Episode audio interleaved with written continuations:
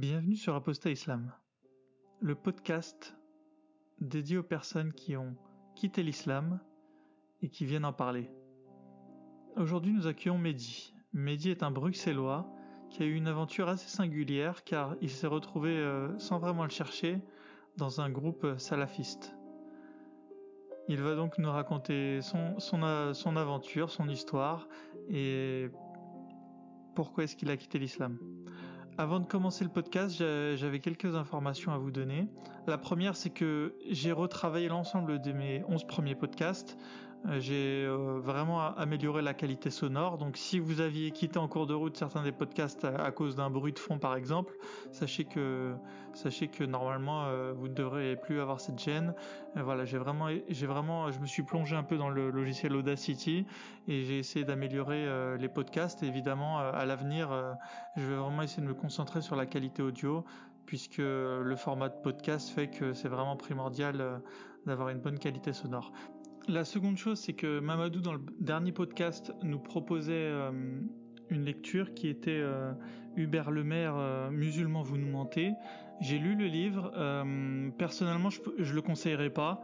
voilà, c'était un conseil de Mamadou et je le respecte. Mais après l'avoir lu, je vais vous expliquer pourquoi. alors, dans le fond, en fait, Hubert Lemaire a analysé l'islam et il en tire euh, une conclusion qui est que les, musulmans euh, dans le monde euh, sont en train de mener une sorte de guerre secrète à coup de taqiyya contre contre le reste du monde et que voilà la seule chose qu'ils ont en tête c'est de c'est de se développer par la force s'il le faut et aussi que qu'ils enfin qu'ils respectent qu'ils adorent un prophète sataniste voilà diabolique une pourriture. Alors dans le fond, c'est vrai que j'ai pas relevé de choses, j'ai relevé beaucoup de, simplifications. Voilà, je pense que c'est voulu, hein. euh, mais euh, du coup, du coup, le, problème de ça, c'est que Hubert Lemaire, il développe jamais vraiment ses thèses. Voilà, il part du principe euh, de ce que je vous ai dit, et du coup, voilà tout est dans le titre finalement et, dans la, si vous le voyez ensuite, euh, la pochette, enfin la, couverture du, livre, c'est un, Coran avec un sabre et, du sang et euh, musulman vous nous mentez. Franchement tout est tout est résumé là-dedans. Euh, c'est un peu c'est un peu ça euh, le, le, thème du livre. Du coup du coup certes voilà c'est vrai qu'il est un peu moqueur, il est un peu euh, c'est pas désagréable à lire. Hein, J'ai lu rapidement et euh, voilà, si vous avez 10 euh, euros à, dépenser, euh, pourquoi pas. Hein, je veux dire, c'est pas pas une perte de temps pure. Par contre, j'irai jamais mettre ce livre, voilà, au niveau d'un Il était une fois l'islam de Majid Toukacha ou où là je, trouve que vraiment Majid a essayé de, de vraiment creuser le sujet du mieux qu'il pouvait en tout cas dans un livre alors qu'Hubert Lemaire voilà à part de à part nous dire en gros, euh, voilà, les musulmans, moi, vous n'avez pas me la faire, euh, je sais trop bien ce que vous êtes en train de manigancer. Ça, ça va pas vraiment plus loin, il n'y a, pas vraiment de réflexion très profonde, euh, il n'y a, a, pas vraiment non plus de de propositions réelles euh, de sa part. Donc euh, voilà, c'est un, peu un défouloir. Euh, voilà, je pense qu'il s'est bien défoulé quand il l'a écrit. Maintenant, voilà, encore une fois, moi j'ai rien à, dire sur le fond, mais vraiment sur la forme. Au final, on pourrait croire qu'Hubert cherche à ce que les musulmans lisent son livre pour pour dire ah oui, effectivement, t'avais raison, on, vous ment. Ou je je sais pas quelle réaction il, cherche à avoir de la part des musulmans, mais il faut bien se rendre à l'évidence qu'aucun musulman, sauf si vous le forcez, n'ira lire un livre pareil. Euh, juste par la couverture. Donc euh, franchement, c'est finalement les seuls qui vont lire le livre, c'est des gens qui sont déjà plus ou moins d'accord avec lui, j'imagine, et euh, des intellectuels ou des jeux, enfin ou des personnes un peu curieuses. Je sais même pas si elles vont aller vers ce type de lecture. voilà, surtout surtout si elles écoutent mon commentaire. Et voilà, maintenant après, j'ai rien contre Hubert Lemaire. son livre, j'ai voilà encore une fois, j'ai rien relevé de vraiment d'erreur ou quoi. Il, a bien il a bien bûché, il a bien voilà, il, a un parti pris, c'est clair. Euh, il a bien bûché son sujet. Il dit pas n'importe quoi, mais voilà, je trouve qu'il le dit mal et finalement il apporte euh, rien réellement au débat. Mais euh, voilà, si vous avez envie de vous défouler, pourquoi pas hein. Ça peut être, c'est jamais ni blanc ni noir. Hein. Il, y a, du bon dans son livre et voilà. Et ce qui est pas si mal finalement dans un livre, c'est que c'est quand c'est facile à lire, quoi. Et donc là, c'est vrai que là le contrat il est rempli de ce côté-là. Mais bon, maintenant honnêtement, moi, j'ai rien appris vraiment de particulier dans ce livre. Donc voilà, c'est ce que j'avais à en dire. et je peux, très bien en rediscuter plus tard avec qui que ce soit, il n'y a pas de souci. Sinon, j'ai lu un autre livre, ça c'est vraiment le hasard. Amazon, quand on a Amazon Prime, il, propose des livres gratuits. Et donc, bah, forcément, quand il y a moyen de gratter 10 euros, en tout cas, moi, je suis de ceux qui, qui se gênent pas pour le faire.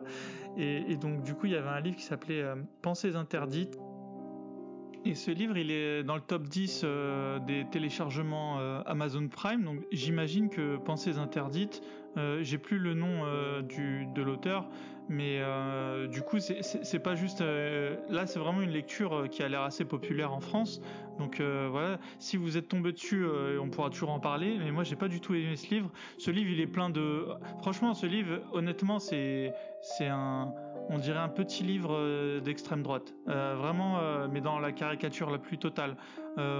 c'est un, Français qui, pense en gros que toutes les thèses d'extrême droite, en gros, elles sont reprises dans ce livre. voilà, le grand emplacement et enfin. En fait, dans ce livre, il est facile aussi à lire. Euh, elle est encore plus facile parce qu'en fait, c'est que des petits, on dirait un peu Nietzsche, que des petits paragraphes que des petites idées de l'auteur. Je pense qu'en fait, euh, ce livre, euh, l'auteur, euh, il, a dû l'écrire vraiment au fur et à mesure. Quand il avait une idée en tête, il faisait un petit billet et ensuite il les a réunis pour faire un livre. Et en fait, la grosse le gros message du livre, en gros, c'est que l'auteur il, cherche à nous faire comprendre déjà, que, les musulmans, enfin les étrangers en, général, en fait, il faut pas faut pas réduire non plus le propos du livre, mais que les étrangers en général euh, sont euh, une chose néfaste pour la France et ses valeurs, etc. Et que du coup, il préconise. Alors lui, lui, il parle pas de. Enfin, en gros, il préconise de rapatrier tous les étrangers euh, dans leur pays. évidemment, il explique pas vraiment comment. Il explique pas vraiment quelles sont les quelles seraient les conséquences à ça. Et euh, du coup c'est en fait j'aime pas trop les livres j'aime pas trop les j'aime pas trop les, exercices de pensée où on va pas au bout des choses. Euh, le problème c'est facile de dire qu'il y a un problème en France et qu'il faut dégager tout le monde mais euh, c'est trop simpliste. Et honnêtement franchement ça va pas beaucoup plus loin ce livre. Ça va pas beaucoup plus loin. Vraiment il creuse pas du tout voilà. Honnêtement les musulmans en France on peut en dire ce qu'on veut mais si on les enlève du jour au lendemain il va avoir des gros problèmes euh, économiques. Ah oui, et par contre, oui, l'auteur, euh, il, trouve quand même une solution. Il dit que les Français vont devoir se euh, retrousser les manches après après ça pour pour assumer justement le fait qu'il n'y ait, plus personne. mais je, je sais pas si les, Français seraient très contents de travailler 60 heures par semaine parce que parce qu'ils ont plus leur voisine voilée en face de chez eux quand ils sortent du boulot. donc voilà, les solutions complètement euh, surtout quand on connaît les Français et, le fait qu'ils aiment pas vraiment travailler trop d'heures, euh, je pense pas que vraiment cette solution elle pourrait être applicable. Donc voilà, c'est que à base de petites solutions comme ça, euh, de l'auteur qui n'engage à rien en plus. Et voilà. Donc franchement, c'est pas pour moi, c'est pas de la lecture sérieuse. Et franchement, je j'ose le dire, il m'a fait perdre mon temps. On perd jamais vraiment son temps à lire quelque chose. Au moins, au moins une fois de plus, euh, je me suis rendu compte que j'étais vraiment pas d'accord avec les thèses d'extrême droite. Donc euh, voilà, c'est pensées interdites et, euh, et, c'est, vraiment un, livre qui est dans le top 10 des téléchargements Amazon Kindle. Donc ça m'a vraiment étonné et c'était vraiment la raison pour laquelle je l'ai téléchargé. je l'ai vraiment téléchargé, je savais même pas ce qui était dedans. Je l'ai vraiment téléchargé parce qu'il était dans le top 10. Et les autres livres du top 10, c'est, c'est que des, enfin c'est des histoires pour enfants ou des choses vraiment qui mais là, voilà, comme je, le titre était sympa, je crois la couverture était un peu sympa, donc c'est c'est pour ça que je l'ai lu. Et euh, dès le début, j'ai compris euh, dans quoi je m'étais euh, je m'étais foutu. Et du coup, c'est pour ça j'ai décidé quand même d'aller au, bout de ma lecture, parce que je reste quand même ouvert d'esprit. Franchement, pour un apostat, ce serait ce serait quand même le comble de, ne pas l'être. Évidemment, je me dis toujours que je peux avoir tort. Hein. Peut-être que les, gens d'extrême droite ont raison. Donc c'est vraiment comme ça que j'ai pris la lecture. Je me suis dit peut-être qu'il va réussir à me convaincre, mais pas du tout en fait. bon, malheureusement pour lui, il m'a pas du tout convaincu. Donc je reste campé sur mes positions qui sont loin de l'extrême droite. Donc voilà, j'ai été un peu long et, euh, et j'ai une dernière chose à vous dire et après on passe à, l'interview. La dernière chose, c'est Hassan Ejaibi, euh, que j'avais accueilli euh, il n'y a pas très longtemps. Hassan voudrait, souhaiterait qu'on lui transmette un maximum de témoignages d'apostats, des témoignages écrits qui feraient partie d'un recueil de témoignages d'apostats. Donc voilà, je me fais son porte-parole. Vous m'envoyez un email sur apostaislam.gmail.com et moi je lui transmettrai à Hassan. Et voilà, vous pourrez, retrouver par exemple l'histoire de Mamadou et la mienne dans, dans son prochain livre. Voilà, et maintenant on peut passer à l'interview. Bienvenue sur euh, Apostat Islam. Aujourd'hui on accueille euh, Mehdi, Mehdi euh, qui nous vient de Belgique, euh, de Bruxelles et qui va nous raconter son histoire.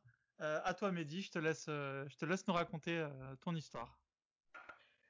Bonjour à tous, bienvenue sur Apostat Islam. Alors, je suis interviewé par Momo, un excellent journaliste.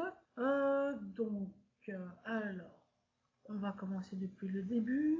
Alors, je suis né en Belgique en 1988 euh, d'un père tunisien, musulman modéré, et d'une mère belge chrétienne, modérée aussi. Alors, hop, hop. Ben, mon père ne m'a pas élevé dans la religion, euh, quoique été à l'école euh, en religion islamique, à, l'école primaire. Euh, mais euh, j'ai appris aucune sourate du Coran, euh, c'était pas pratiquant. J'ai juste fait le ramadan, le ramadan de mes 11 ans jusqu'à mes 31 ans. Oui, je l'ai- fait pendant 20 ans. Du coup, j'ai, euh, euh, durant mon enfance et mon adolescence, j'étais pas pratiquant. Euh, je me rappelle quand même que vers 12 ans, j'ai essayé de lire le Coran comme un livre, euh, mais j'ai pas au, départ, en fait, on le lit dans l'ordre. Et euh, c'est pas chronologique, c'est un ordre par longueur de sourate. Euh, et je me rappelle qu'il y avait beaucoup de termes euh, mécréants. Les mécréants euh, sont coupables, les mécréants vont en enfer. En fait, il y a les gens qui croient et il y a les mécréants. Bon, maintenant je le sais, mais à l'époque, je comprenais pas le terme. Je me suis dit, ce sont des criminels, mais je ne sais pas trop ce qu'ils ont fait. Comme c'est un vieux livre, ça parle de, personnes il y a des siècles, et donc j'ai pas la maturité, j'ai pas, euh, je comprends pas tout. Je vais laisser à plus tard. Donc je l'ai, je l'ai pas lu en entier. Hop, je l'ai laissé pour plus tard. Et alors cette lecture du Coran, je l'ai reprise euh, vers l'âge adulte, avec ouais, vers 20 ans. J'ai repris euh, la lecture, mais pour lire le livre en entier, en une fois, comme quelqu'un lirait Harry Potter ou comme quelqu'un lirait, euh, je sais pas moi, un bouquin. Et là, je l'ai lu, mais sans essayer de comprendre. Donc euh, voilà, j'ai à part le Ramadan, même pas la prière. Euh, du coup, alors mes rapports avec la famille, ben du côté de ma mère, ils sont chrétiens modérés. Euh, du côté de mon père, ils sont musulmans modérés. Et il y a quand même une petite hypocrisie, c'est quand la religion te donne un avantage ou quand la religion te donne, euh, je sais pas comment on dit ça, quand elle te donne un point positif, tu dis vive l'islam, euh, tu demandes cet avantage, mais quand euh, l'islam te donne un inconvénient ou quand euh, l'islam euh, te punit ou quelque quoi, enfin, tu comprends ce que je veux dire? Ouais, un peu à la carte. Tu faisais un peu à la carte. euh, par exemple. Non, non, pas moi, mais je remarquais dans ma famille. Ah, d'accord. Genre écouter de la musique. tu savais que Écouter de la musique, voilà, les gens le font quand même. voilà, ils le font. Et par exemple, pop, pop, pop, pop, en matière d'héritage, un homme à la part de deux femmes, il n'y a pas de souci. C'est l'islam, vive l'islam. Mais quand Mhm. quelqu'un vole, moi je lui dis attention. Euh, normalement, il faut te couper la main si tu voles. Mhm. C'est c'est l'islam. Ouais. Et là, il va dire regarde tes péchés, toi tu ne pries pas, regarde tes péchés au lieu de regarder les miens. Hmm.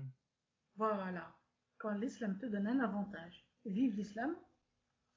Et quand l'islam euh, te donne un inconvénient, euh, là, les gens me disaient, tu n'as pas compris l'islam. Bon. Enfin, tu vois ce que je veux dire. Oui, tu constatais que la communauté, elle n'était pas vraiment exemplaire euh, dans sa pratique. C'est ça. Au quotidien, tu voyais pas vraiment le, les bienfaits que pourrait apporter cette religion au plus grand nombre. Voilà. Et j'ai aussi remarqué que, en fait, chacun pense avoir raison. Chacun a sa pratique et chacun pense qu'il a raison. Et si les autres ne font pas comme lui, il pense que les autres ont tort. Euh, il y a un seul islam et il y a un milliard de pratiques différentes. Mhm. Euh, donc, je ne me suis pas éternisée là-dessus. Moi, j'avais autre chose à faire. Euh, je cherchais du boulot, un peu d'argent quand même pour participer au ménage. et donc, voilà, il n'y a pas grand grand chose à dire sur ma pratique de l'islam avant septembre 2017. Là, j'étais sur Facebook et il y avait un article. Et euh, l'article disait euh, à, non, à Mossoul. À Mossoul, il y a 8 millions de gens dans la région et ils sont otages de 40 000 djihadistes ou un truc du genre. Et moi, j'ai vite fait le calcul et c'était en fait un ratio incroyable.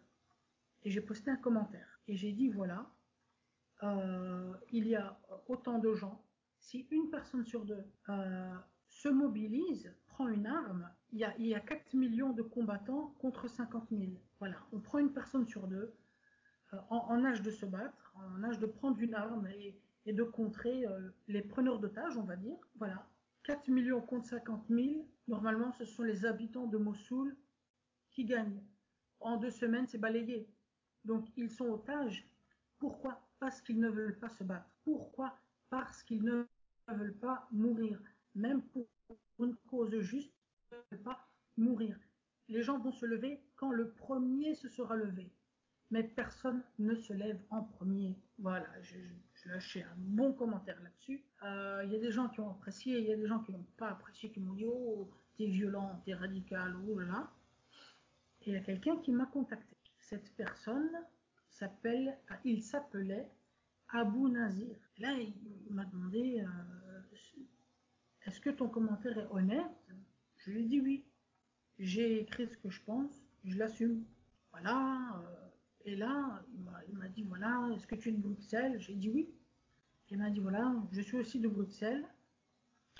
Euh, je suis dans une association euh, islamique et si tu es sensibilisé par la situation à Mossoul, à Raqqa, enfin en Irak, en Syrie, vu que tu n'as pas parlé en, faveur de Daesh, tu as parlé en, en faveur des habitants, souhaites-tu qu'on se rencontre, qu'on discute et peut-être euh, euh, tu participerais à, des conférences? Moi, j'ai dit oui. Voilà, je suis disponible, il n'y a pas de souci. Donc, euh, j'ai rencontré une première fois Abou Nazir. Ah oui, toi, tu connais pas Boulevard Le Monnier. Sur Bruxelles, on va dire. Ouais, bien sûr. Je suis en vidéo, j'ai quand même essayé un peu. Désolé, on dirait un cochonnet pas grave. Bref. Euh, donc voilà, on a un peu discuté et il m'a dit que plusieurs fois par semaine, il y avait des regroupements dans des appartements euh, et qu'il y avait, euh, comment dire, pas des cours, pas des cours de religion, mais les gens viennent et ils partagent entre eux. Ouais, ma mère, elle les faisait, elle appelait ça des veillées islamiques. Alors en tout cas, c'était son terme à elle. Elle disait je vais ah. aller je vais aller à une veillée islamique ou alors euh, des fois celle qui a accueilli elle disait euh, on va faire une veillée islamique ce soir. C'est ça. Voilà. C'était la même chose. Mais c'était en, après-midi hein. Oui, elle c'était en soirée mais c'est pareil. Ah d'accord. Donc voilà, il y avait euh, entre 10 et 15 ou 16 barbus plus plus plus plus grands que moi, voilà. Et là, euh, bon là, ils n'étaient pas dans le Coran. Hein. Le Coran, normalement, c'est connu euh, à 16 ou 20 ans. Euh, à chaque ramadan, en soirée à la mosquée, tu vois, en, en, en 29 jours ou en, en, 30 jours, on fait la lecture du Coran. euh, en soirée euh, à la mosquée. Ouais, ouais, le tarawih. Voilà. Et donc ces gens-là, ils l'ont lu euh, 20, 30 fois, ils connaissent.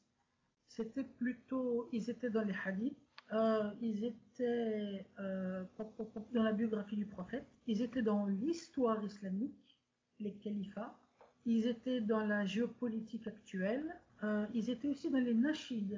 Il y a, euh, tu sais ce que c'est une nashid Non, vas-y, raconte. euh, Une nashid, c'est pas un chant. Euh, la plupart du temps, c'est religieux, euh, mais ça se, c'est mélodieux. Enfin, c'est pas une chanson. Les chansons sont interdites. C'est pas un peu les, les genres de chants qu'on entend en arrière-plan des vidéos de l'État islamique? Oui, il y en a. Oui. Un oui, peu comme des psalmodies.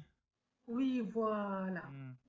Ben nous, on en écoutait, bon, de Daesh, vu que le message était correct. euh, Al-Qaïda, euh, euh, Ahrar al-Sham, euh, enfin, on en écoutait plein. Il y avait le, pas le chanteur, Abu Ali, il en faisait, euh, Abu Ajar al-Adrimi. Enfin, voilà. Moi, dans un MP3, j'en avais mis 70. Hmm. Il y, en- avait encore plus. Bah, ah, oh, malheureusement, je les ai supprimés, tu vois, quand j'ai arrêté. Et il y a, il y a, il y a quelques temps, euh, j'ai voulu en partager une avec un, copain. Eh ben, sur Internet, tu vois, c'est Nachid, il n'y en a plus. Tu le trouves plus. Il y a des vidéos que moi j'ai vues. Par exemple, euh, al-Sham, 50 opérations en 5 minutes. Tu le cherches sur Internet, il n'y a plus. En fait, j'ai vécu des choses. Bon, j'ai pas quitté la Belgique. hein. On va dire que j'ai participé d'ici. Enfin, j'ai appris des choses et tout ça. Et aussi, on a euh, parlé à des gens euh, en Syrie. Mais le truc, c'est quoi? C'est que des vidéos, euh, des comptes Facebook, des comptes YouTube, des documents, des sites internet, pour appel à la haine et pour incitation au terrorisme, ça a été retiré. Donc moi, je peux te dire des trucs. Oh là là là, en 2017, je t'aurais dit ça en 2017, tu vérifies par toi-même. Maintenant, on est en 2020. Il y C'est quoi avait- les choses qui t'ont les plus choqué, par exemple? Alors, choqué, pas tellement. Pourquoi? Parce que je savais que l'islam était une religion moyenâgeuse. Euh, c'était une autre époque. C'était, comment dire, un autre. euh, c'était pas la Belgique, c'était l'Arabie Saoudite. Donc une autre époque, un autre lieu, euh, une autre culture.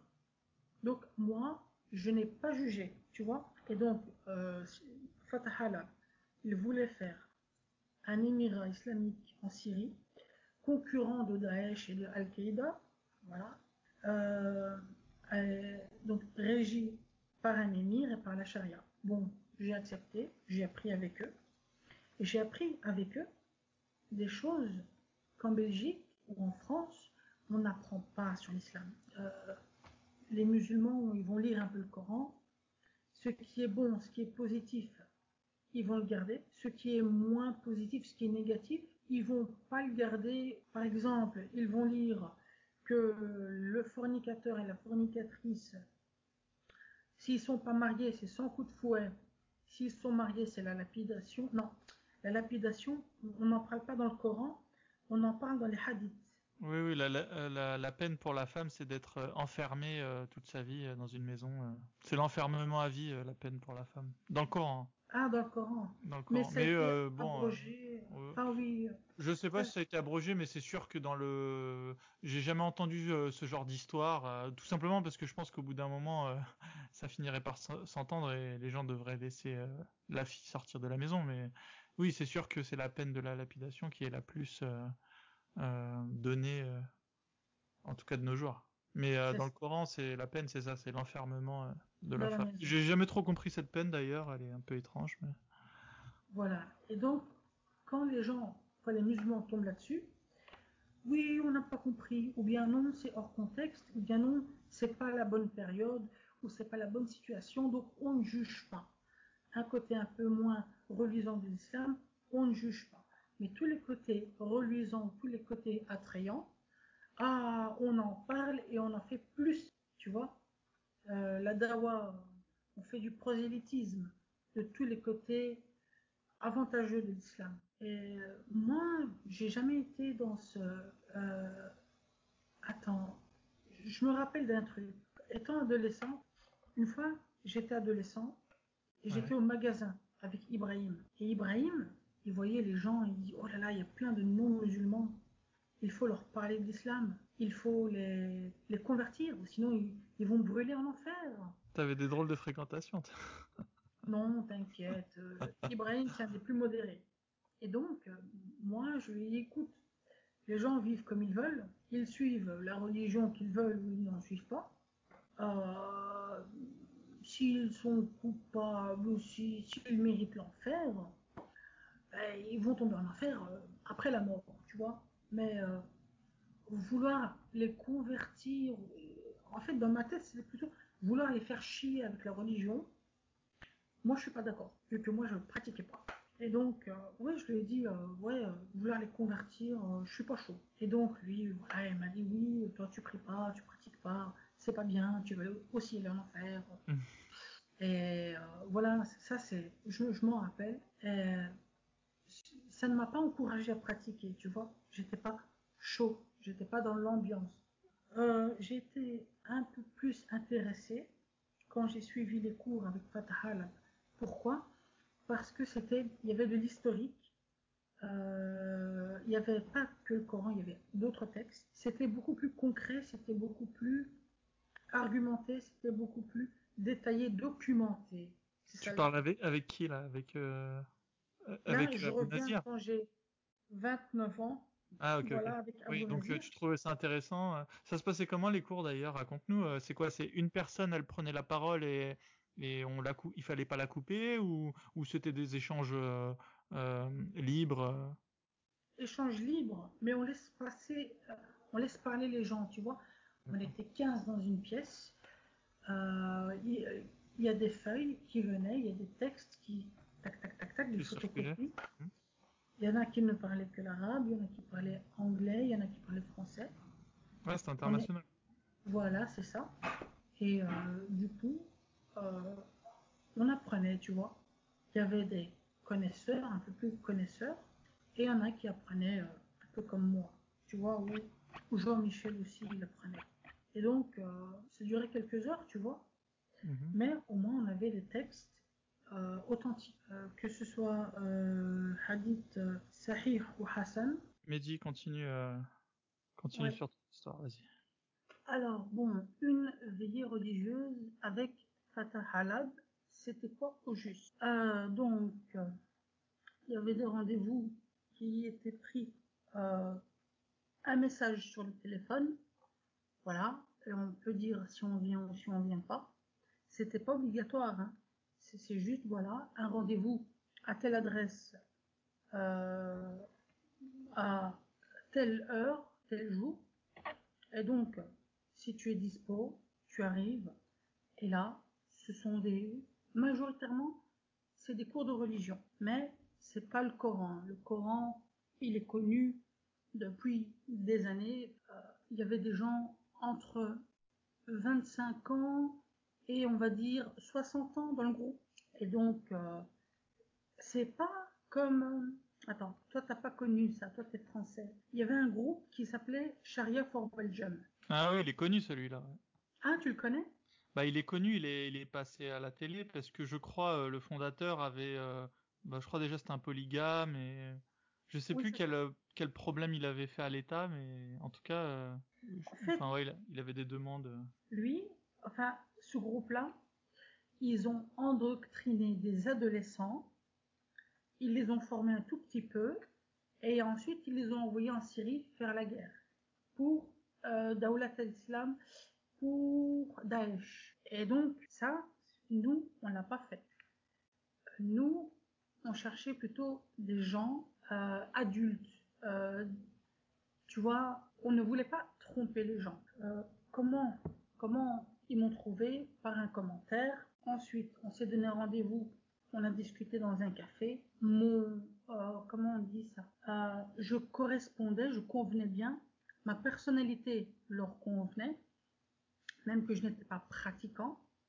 Mais voilà, pour assister à une veillée, à un rendez-vous, pour apprendre, pour un peu débattre de l'actualité de la guerre en Syrie, même aussi de la guerre en Irak ou de la guerre en Afghanistan. Hein. Euh, tout ça, voilà, on demandait pas forcément un salafiste qui qui prie cinq fois par jour, euh, qui qui qui ne commet aucun péché. Non, on veut des gens qui vont apporter quelque chose de positif à la cause. C'est ça le truc. Donc ça va. Il y a plus radicaux. On a déjà trouvé hein, plus intolérants. Et donc voilà, euh, dans le groupe, il y avait euh, des Belges convertis à l'islam, des Syriens, euh, il y avait un Irakien, il était réfugié. Lui, il avait, fait partie de l'armée islamique d'Irak, un groupe rebelle. On avait aussi Babou, un Afghan pro-taliban. On avait des supporters de Ahrar al-Sham, on avait des supporters de euh, pop, pop, pop, attends, Al-Qaïda quand ils ont changé de nom en Syrie, c'était quoi? Euh, Tahrir al-Sham, attends, hein, ou bien Tahrir al-Sham, ou bien Al-Nusra. En tout Hmm. cas, il y avait des supporters de Ansar al-Sharia. Ils, voilà, ils n'avaient pas forcément fait le djihad, ils n'avaient pas forcément tué des gens. Il y en a qui, voilà, comme moi, moi j'ai pas quitté la Belgique, j'ai pas tué de gens. Mais il y avait des réfugiés de Syrie, euh, d'Irak, euh, d'Afghanistan ou, même euh, des sans-papiers originaires du Maghreb. Et voilà, certains ont fait le djihad pour un groupe ou un autre groupe. Par exemple, pour euh, Soukour al-Sham. Ah, je sais pas si je le dis bien, j'ai pas l'accent, je suis désolée. En tout cas, eh, il y a un truc qui me, qui me revient en tête. Quand on parle de groupe djihadiste, quelqu'un qui s'y connaît un peu, il va t'en citer cinq. En premier, celui qu'on a connu, c'est Taliban. Ensuite, Taliban. Al-Qaïda. Ensuite, Daesh. Puis, en Afrique, on a cherché un peu. On a trouvé Al-Shabaab et on a trouvé Boko Haram. C'est ça? Shabab, Al-Shabab. Al-Shabaab en, en Somalie. Ah oui, les Somaliens, ouais, ok. Et donc, Et euh, c'était quoi leur opinion sur ces groupes? Est-ce qu'ils avaient la même opinion sur les cinq groupes ou euh, quand je dis ils, euh, je veux dire, euh, on va dire euh, la Ah, majorité des, personnes, euh, ouais, du groupe? Ou c'était kiff kiff ou alors euh, il y en avait qui trouvaient trop extrême ou qui étaient pas trop d'accord avec certaines choses. ou- en fait, C'était quoi leur opinion en fait? nous pensions que nous pratiquions le bon islam Ouais. Et que dans ces groupes-là, ils faisaient des erreurs. Par Ah exemple, d'accord, donc les cinq groupes c'était des groupes qui étaient dans l'erreur. Voilà. Par exemple, nous, on ne fait pas d'attentat suicide. Euh, il vaut mieux se battre avec euh, une arme de poing, un fusil, euh, un, voilà, un fusil d'assaut ou quoi. Il ne faut pas se suicider. Euh, Bon, mais voilà. Par exemple, Youssef Al-Qaradawi, tu connais? Euh, oui, oui, le, le, c'est le directeur de la, de, ouais, de, de l'Égypte, du, enfin, de leur, enfin, c'est le numéro un en Égypte des, des, des imams. Je sais pas comment on, Ouais. c'est quoi son vois. titre. euh, Ah, ah. en tout cas, c'est la personne la plus écoutée euh, en Égypte. Et l'Égypte, c'est un des pays les plus écoutés dans le monde arabo-musulman. Donc, C'est ça. donc par, on peut, on pourrait dire que Al-Qaradawi, c'est un peu, Un pape. Un- ouais, un- un- une sorte voilà. de pape. En tout cas, un Voilà. grand cardinal, un grand cardinal de C'est ça. Voilà. Et donc, euh, Al-Qaradawi, dans les années 90, il a justifié les attentats suicides, non pas par rapport au suicide lui-même, mais c'est une, c'est une attaque du pauvre afin de déstabiliser une tyrannie. Enfin, une tyrannie, euh, c'est un gouvernement non musulman, hein.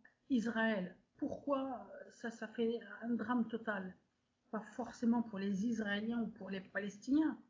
En vérité, le problème, c'est que Israël est gouverné par un gouvernement non islamique, donc un gouvernement tyrannique. Ça, il faut le retrouver dans les écrits euh, religieux, mais tu vois, je sais pas forcément où c'est écrit. les feuilles, euh, il y a trop de références, mais voilà, ça c'est ce que j'ai appris. C'était quoi votre analyse du coup de c'était quoi votre analyse de, de ce genre de commentaire de Al-Qardawi sur euh, parce que quelque part il le il peut pas vraiment le dire de toute façon parce qu'il serait mais en tout cas on, sent bien qu'il qu'il trouve convenable on va dire euh, le mode opératoire des attentats suicides. En tout cas c'est enfin c'est ce qu'il laisse euh, entendre. En tout cas moi c'est ce que je comprends. Voilà. Et je pense pas être fou donc. Non, non. Et, Donc, et vous en euh, pensiez quoi de ce genre de commentaires euh, Parce que tu, tu dis quand même que vous étiez contre les attentats suicides. Suicide, c'est ça. Il y a d'autres moyens de se de battre. choses. Et donc voilà, sur ce genre de choses, en fait, il est dans l'erreur. Parce que aucun, aucun texte, aucun hadith Mhm. euh, n'approuve le suicide. Non. Et comme les explosifs n'existaient pas à l'é- à l'époque, bon, c'est une innovation. Youssef Al-Qardawi, voilà, il dit que le martyr emmène une bombe quelque part, bon, il doit la porter sur lui pour que ça fasse plus inaperçu. Mhm. Et puis, à l'endroit précis, il se fait exploser pour attaquer les ennemis. Euh, voilà, lui, il insiste bien sur le fait que le martyr ne pense pas à se suicider lui-même, mais qu'il pense à tuer des ennemis au plus grand nombre possible. Cependant, le fait qu'il se suicide quand même est à prendre en compte et cela n'est pas acceptable. Mais, euh, comment dire, le suicide apporte des cyanettes, donc des mauvaises actions. Hmm. Cependant, il est tout à fait compréhensible que si le bienfait de cet attentat apporte davantage de hasanet que de cyanet, alors cette mauvaise action, tu, tu vois, cette mauvaise action, elle est, on peut dire détestable, mais pas forcément, elle est compréhensible. Tu vois ce que je veux dire? Nous, on va pas le faire, mais si c'est justifié et si effectivement cela apporte des bons fruits à l'islam dans le, dans le futur, à ce moment-là, c'est compréhensible. D'accord. Donc on peut dire que ton groupe, euh, il, il considérait que hum, il y avait certains modes opératoires, on va dire, euh, dans les attaques euh, contre des mécréants qui étaient euh, plus ou moins licites. Et euh, ils étaient pas contre finalement quand même le djihad armé, mais euh, voilà, ils, ils avaient quelques réserves sur euh, le mode opératoire de l'attentat suicide. Mais dans le fond, on va dire, ils étaient d'accord avec la, la philosophie qui est de, de combattre les mécréants par les armes. Oui, c'est ça. Le djihad résumé. armé, on a fait le, Fatah al-Halab, Ahrar al-Sham, Ansar al-Sharia, euh, tous ces groupes-là, ils ont fait euh, le djihad en Syrie. Euh, je ne connais plus la situation actuelle. J'ai pas regardé depuis 2018. Hein. Voilà, on a perdu le sud de la Syrie quand Bachar el-Assad euh, a envoyé son armée au sud. Mais attends, ma- maintenant je sais qu'on a fusionné avec l'armée turque et qu'on tient peut-être encore une région. Je crois que c'est Idlib. Ouais, ouais, Donc la dernière région. voilà, donc c'est l'armée syrienne libre. Fatah al fait partie de l'armée syrienne libre. Il y a, euh, on- bon, je veux dire, il y a Al-Qaïda avec nous et il y a l'armée turque avec nous. Voilà. Et Bachar el-Assad et la Turquie euh, et la Russie, ils vont reprendre leur territoire. C'était quoi le, le problème contre Bachar? C'était qu'il était, euh, qu'il était euh, chiite? Chiite, c'est ça. C'était ça le problème en fait. Oui. C'était pas autre chose. En Donc, là, on est vraiment dans de la guerre sunnite euh, contre chiite, quoi. C'est vraiment fait- ça le, le moteur. Il y a, il y, a, il y, a, il y a plusieurs moteurs. Ah. Tout d'abord, il est chiite et il est minoritaire dans un pays majoritairement sunnite. Deuxième moteur, son gouvernement et son armée sont fort répressifs envers la majorité sunnite. Trois- troisième moteur, lors de manifestations pacifiques en 2011, il me semble, lors du printemps arabe, Mhm. il a envoyé son armée pour assassiner et torturer des sunnites. En fait, il y a eu plusieurs moteurs, et c'est pour ça qu'il y a des petits groupes de rebelles qui se sont créés, et paf paf, euh, les, les, l'armée alaouite euh, luttait à l'arme lourde contre les civils, alors les civils sunnites ont pris les armes et ont lutté à armes lourdes contre l'armée de Bachar al-Assad. Voilà, mais il y a eu plusieurs casus belli, si tu veux. Mm. enfin, de, de moins de ce que j'ai appris. Hein. Donc, je, je ne me suis pas informé sur la situation initiale et tout. Moi, c'est ce que j'ai appris en allant dans des appartements, en assistant à des veillées religieuses. Et est-ce qu'il y a eu un moment où ils ont commencé à, où t'as senti, on va dire, ou alors où ils l'ont dit clairement, euh, que ce serait bien que vous partiez euh, aider les, les rebelles syriens? Euh, Alors, le truc, c'est quoi? C'est qu'ils cherchaient deux types de personnes. Des gens pour aller faire le djihad en Syrie, parce qu'il manquait d'hommes là-bas. En fait, entre groupes rebelles, on se faisait la guerre, on se faisait des prisonniers. Euh, un groupe qui massacre 2000 prisonniers de l'autre groupe, et puis l'autre groupe qui se venge, qui fait un attentat suicide, qui tue euh, l'état-major euh, du premier groupe. Entre rebelles, en fait, on avait la même, comment dire, comment dire, je sais pas comment. C'est comme dans un parti politique, par exemple, la France en marche, parce que tu es français. Mhm. Eh bien, il y aurait différentes pensées, et chaque petit groupe va dire aux autres groupes, vous, euh, vous n'êtes pas halal, euh, vous n'êtes pas valable, ou bien vous êtes dans l'erreur, euh, vous faites des choses qui sont interdites, on va vous attaquer, tac, tac, tac, tac. Et là, il y a eu vraiment, tu vois, ce sont des conneries. Moi, à l'époque, j'avais la même pensée que Hamza Ben Laden, les groupes. C'est quoi sa pensée à lui? Voilà, lui, il pensait que les groupes euh, rebelles euh, ou bien les groupes euh, comment radicaux qui prônent le djihad armé, il y a tout plein de, de sources dans les écrits religieux islamiques, et donc forcément c'est quelque chose de véridique, eh bien ces groupes-là ont le même but, et donc ils devraient voir ce qui les rassemble plutôt que ce qui les divise.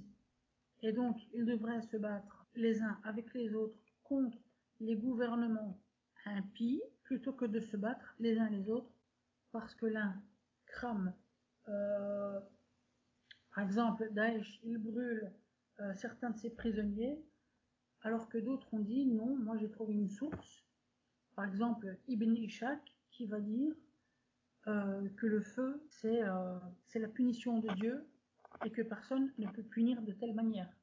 Donc, si Daesh le fait, eh ben, ce n'est pas islamique, et donc, euh, ce sont des mécréants et qu'il faut aller les taper. Et d'autres qui vont dire, euh, par exemple, euh, même sur des interdits alimentaires, il y en a qui mangent des fruits de mer. Selon mon école de jurisprudence, enfin, mon école juridique, il est interdit de manger des fruits de mer tous ceux qui mangent des fruits de mer, ceux-là sont des mécréants. C'est n'importe quoi. Donc les radicaux se battent vraiment les uns contre les autres. même, même, dans votre groupe, vous étiez comme ça? Non, dans notre groupe ici à Bruxelles, on a accepté des pro-talibans, des pro-Al-Qaïda. Euh, on a accepté un peu de tout. Il n'y avait pas de friction? Non. On a discuté par téléphone avec des membres de Daesh qui étaient à Vilvoorde. Ah, vas-y, raconte la, raconte la discussion. en fait, Vilvoorde, c'est une commune au-dessus de Bruxelles. Et les anciens de Sharia for Belgium, enfin, voilà, ils, étaient pro-Daesh, ils ont envoyé des jeunes là-bas. Et on, s'est parlé deux ou trois fois. Et, et donc, voilà, on les appelle au véritable islam, avec des arguments. Et on leur dit, voilà, si vous voulez faire le djihad, venez avec nous, on, se bat contre Bachar el-Assad, on se bat contre les Kurdes apostats, parce que les Kurdes qui sont modérés, ils sont apostats. Pourtant, une personne qui va faire la prière cinq fois par jour, euh, mais qui fait pas le djihad par exemple, ou qui va combattre des musulmans, c'est un mécréant, c'est un apostat, c'est un hérétique, c'est un... Enfin voilà. Donc, on se bat contre les chiites, contre les Kurdes, euh, on se bat contre euh, Daesh, euh, qui a détourné la religion. Et attends, hein, il y avait qui d'autre? On se bat aussi contre les vilains croisés occidentaux. Et d'ailleurs, Daesh aussi se battait contre les croisés occidentaux.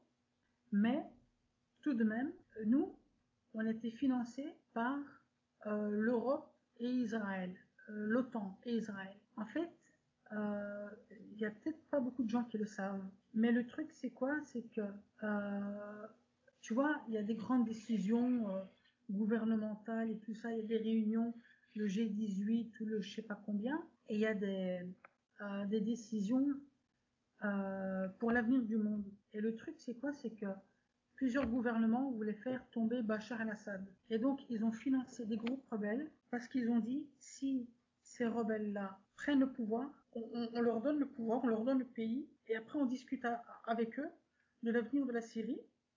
Et vu qu'on les a aidés à prendre le pouvoir, peut-être qu'on peut s'implanter là-bas afin d'instaurer la démocratie et les sociétés de consommation et la vision occidentale. Le problème des gouvernements, c'est qu'ils n'ont rien pigé à l'islam. Ils, ils ne comprennent pas. C'est comme les Américains avec les talibans. Ils ont aidé les talibans à combattre les Russes durant les années 80. Ils ont aidé les talibans à gagner. Les talibans, ils ont pris le territoire. Et après, ils ont euh, appliqué l'islam radical, la charia, etc., etc. Et après les attentats du 11 septembre, les Américains, ils ont dit merde, putain, les, talibans et Al-Qaïda, ils ont déconné, on va aller leur péter la gueule. Mais, enfin, vous faites des choses et, vous ne savez pas ce que vous faites. Vous embarquez dans une cause, si vous ne lisez pas les textes primordiaux fondateurs de l'islam, vous ne savez. Mais même, il y en a qui ont lu et qui ont rien compris. C'est comme euh, la musulmane qui, dit que l'islam, c'est l'égalité entre l'homme et la femme. C'est n'importe quoi. Ils, ils n'ont pas compris. Et c'était quoi les rapports avec les femmes euh? Ils t'ont pas demandé de te marier euh, dans ton groupe? Non, non, non, c'était pas forcément. Euh... C'était pas le thème, c'était plutôt la guerre. En fait, envoyer des gens euh, pour euh, le djihad, envoyer des gens pour l'humanitaire, et aussi avoir, s'il y a quelqu'un d'intelligent, garder des gens pour devenir des oulémas. Mmh. Voilà, pour s'il n'y a pas de ouléma, il n'y a pas de, de, transmission de la religion. Tu vois Ouais. Mais toi, ils t'ont rien demandé? Ils t'ont demandé quoi, toi? Moi, comme ils m'ont vu intelligent et pas très apte physiquement. Au combat? Enfin, on a déterminé ça au physique. Hein. J'ai pas suivi d'entraînement. Et donc le truc, c'était plutôt, ouais, euh, toi, ce serait plutôt euh, intellectuel, apprendre la religion, enseigner et euh, voilà, ah, progresser euh, la religion et euh, demander aux gens de faire la hijra. En Donc toi, ça aurait été ça ton job? Ouais, c'est ça. Et Mais du coup, on t'a formé, on t'a, t'as pris des cours de religion genre renforcés ou? Non, non, non, j'ai assisté au. C'était plus un projet à, ouais, c'était plus un projet à, à moyen long terme quoi, à l'époque. Voilà, c'est ça. D'accord. Ouais. Avant que Bachar n'aille au sud récupérer son pays qui était aux mains des rebelles. Mais j'ai une question, euh, parce que c'est vrai que la Syrie c'est une chose, mais euh, ça leur est pas venu à l'esprit d'attaquer directement euh, Bruxelles, par exemple? Vous étiez quand même un bon groupe, hein. Je veux dire, euh, à une vingtaine, il y avait quand même moyen d'organiser un truc costaud, quoi. Bruxelles Bah, bah j'en sais rien. Mais moi, moi, moi, je, moi, personnellement, si je suis, enfin, j'essaie de, attention, hein, j'essaie de me mettre dans la mentalité. Hein. Ouais, ouais, si ouais. je suis dans un tel groupe, je me dis euh, pourquoi partir euh, à l'autre bout du monde alors que je peux attaquer sur place quoi. Ou alors euh, vous trouviez ou alors ton groupe trouvait Après... que Bruxelles c'était c'était c'était bien c'était sympa il n'y avait pas besoin de de foutre voilà. le bordel sur place. En fait l'Europe est un allié plus petit. Je veux juste trouver les belligérants. Bah la voilà, guerre syrienne Ouais, les belligérants, c'est bah c'est tout, tout, toutes les forces locales quoi. Il y a les Turcs qui attaquent les Kurdes, les Kurdes qui, a, qui se défendent contre euh, contre Daesh, euh, Daesh qui veut prendre le plus de possession possible en Irak et en Syrie, Euh, la Syrie du coup qui essaye de riposter contre euh, les dix rebelles de Daesh, Uh-huh. l'Irak qui veut aussi du coup riposter contre bah, Daesh aussi du coup, enfin le gouvernement irakien chiite en tout cas. L'Iran qui a des intérêts avec les chiites mais de loin parce qu'ils sont pas attaqués de manière frontale. Et ensuite, tu as, toutes les puissances régionales qui, qui observent la situation et tu as l'Europe qui est alliée des rebelles, entre guillemets, euh, Mhm. syriens qui veulent reprendre le gouvernement syrien. Euh, J'imagine que j'ai bien résumé, mais euh, dis-moi Oui. si j'ai loupé un truc. Et puis tu as les Américains qui qui veulent euh, qui sont aussi avec l'Europe du coup. Enfin en fait c'est plutôt euh, les, puissances, les puissances de l'Ouest. Et t'as la Russie euh, la Russie qui est qui est pas directement alliée des chiites mais en tout cas qui est alliée euh, directement avec Bachar el-Assad. C'est ça. et du coup qui attaque Daesh. Qui attaque voilà. Daesh, qui attaque les Kurdes, les Kurdes qui veulent leur, indé- leur indépendance, et qui attaque l'armée syrienne libre. Ouais, en gros, les Russes, eux, ils sont contre. Enfin, ils sont vraiment. euh, il faut, il faut les voir comme une extension, le bras armé de Bachar el-Assad, on va dire. C'est ça. On va dire Bachar, il a, il a son armée à lui et les Russes Ouais. euh, dans l'autre. euh, Il a les Russes et il a l'Iran aussi. Les Et Iraniens l'Iran. Ouais, ouais. ont débarqué en Syrie. Oui, parce que je crois il y avait les, comment on appelle ça, le, enfin, la branche euh, euh, armée du. Il y avait les révolutionnaires Hamas. Euh, il y avait. Enfin, attends, bref. il y avait le Hezbollah, il me semble. Ouais, le Hezbollah, ouais, bah c'est ça. Ouais, voilà, je Mhm. cherchais. euh. Alors, donc, il y a les Alaouites, Mhm. premier clan, l'armée syrienne libre, les rebelles, euh, YPG, les Kurdes, et quatrième belligérant, l'État islamique. L'État islamique, je regarde, oui, il est vraiment tout seul, en fait. Voilà, aucun soutien. Et nous, je vais te dire qui nous a soutenus. Bah, l'État islamique sont soutenus en sous-main par euh, par les musulmans euh, intégristes européens et, euh, et puis euh, je pense aussi tout ce qui est un peu salafiste et intégriste dans le monde musulman aussi. Hein. Faut Oui, pas oui, oui. l'État islamique ils sont pas ils sont pas seuls quoi je veux dire. Non, enfin ils sont seuls ils sont seuls par rapport aux autres acteurs que tu as cités évidemment mais Oui, il y a aucun oui disons qu'ils ont pas un, ouais ils ont pas un soutien gouvernemental c'est ça ils ont un ça. soutien des, des populations musulmanes euh, dans le monde quoi. Hein. Alors, je regarde vite fait, vite fait, vite fait. Ahrar al-Sham, eux, ils étaient très puissants. Jaish al-Islam aussi. Euh, Front al-Nusra, il est de notre côté. Fatah al-Sham, d'accord, ok, bon. Al-Qaïda est de notre côté. Alors, il y a eu qui Il y a eu qui euh, Arakat Nour al-Din al-Zenki. On a combattu avec eux, tranquille. Attends, Mais quand tu dis on a combattu vous faisiez quoi? Vous envoyez de l'argent euh? Ah non, non, enfin, je veux dire, les gens qui étaient sur place en Syrie, euh, ce sont des copains, tu vois. Ah, genre, ouais, ok, On est dans le même camp, c'est ça. Ouais, vous aviez, vous aviez des potes à vous qui étaient partis. euh, Voilà.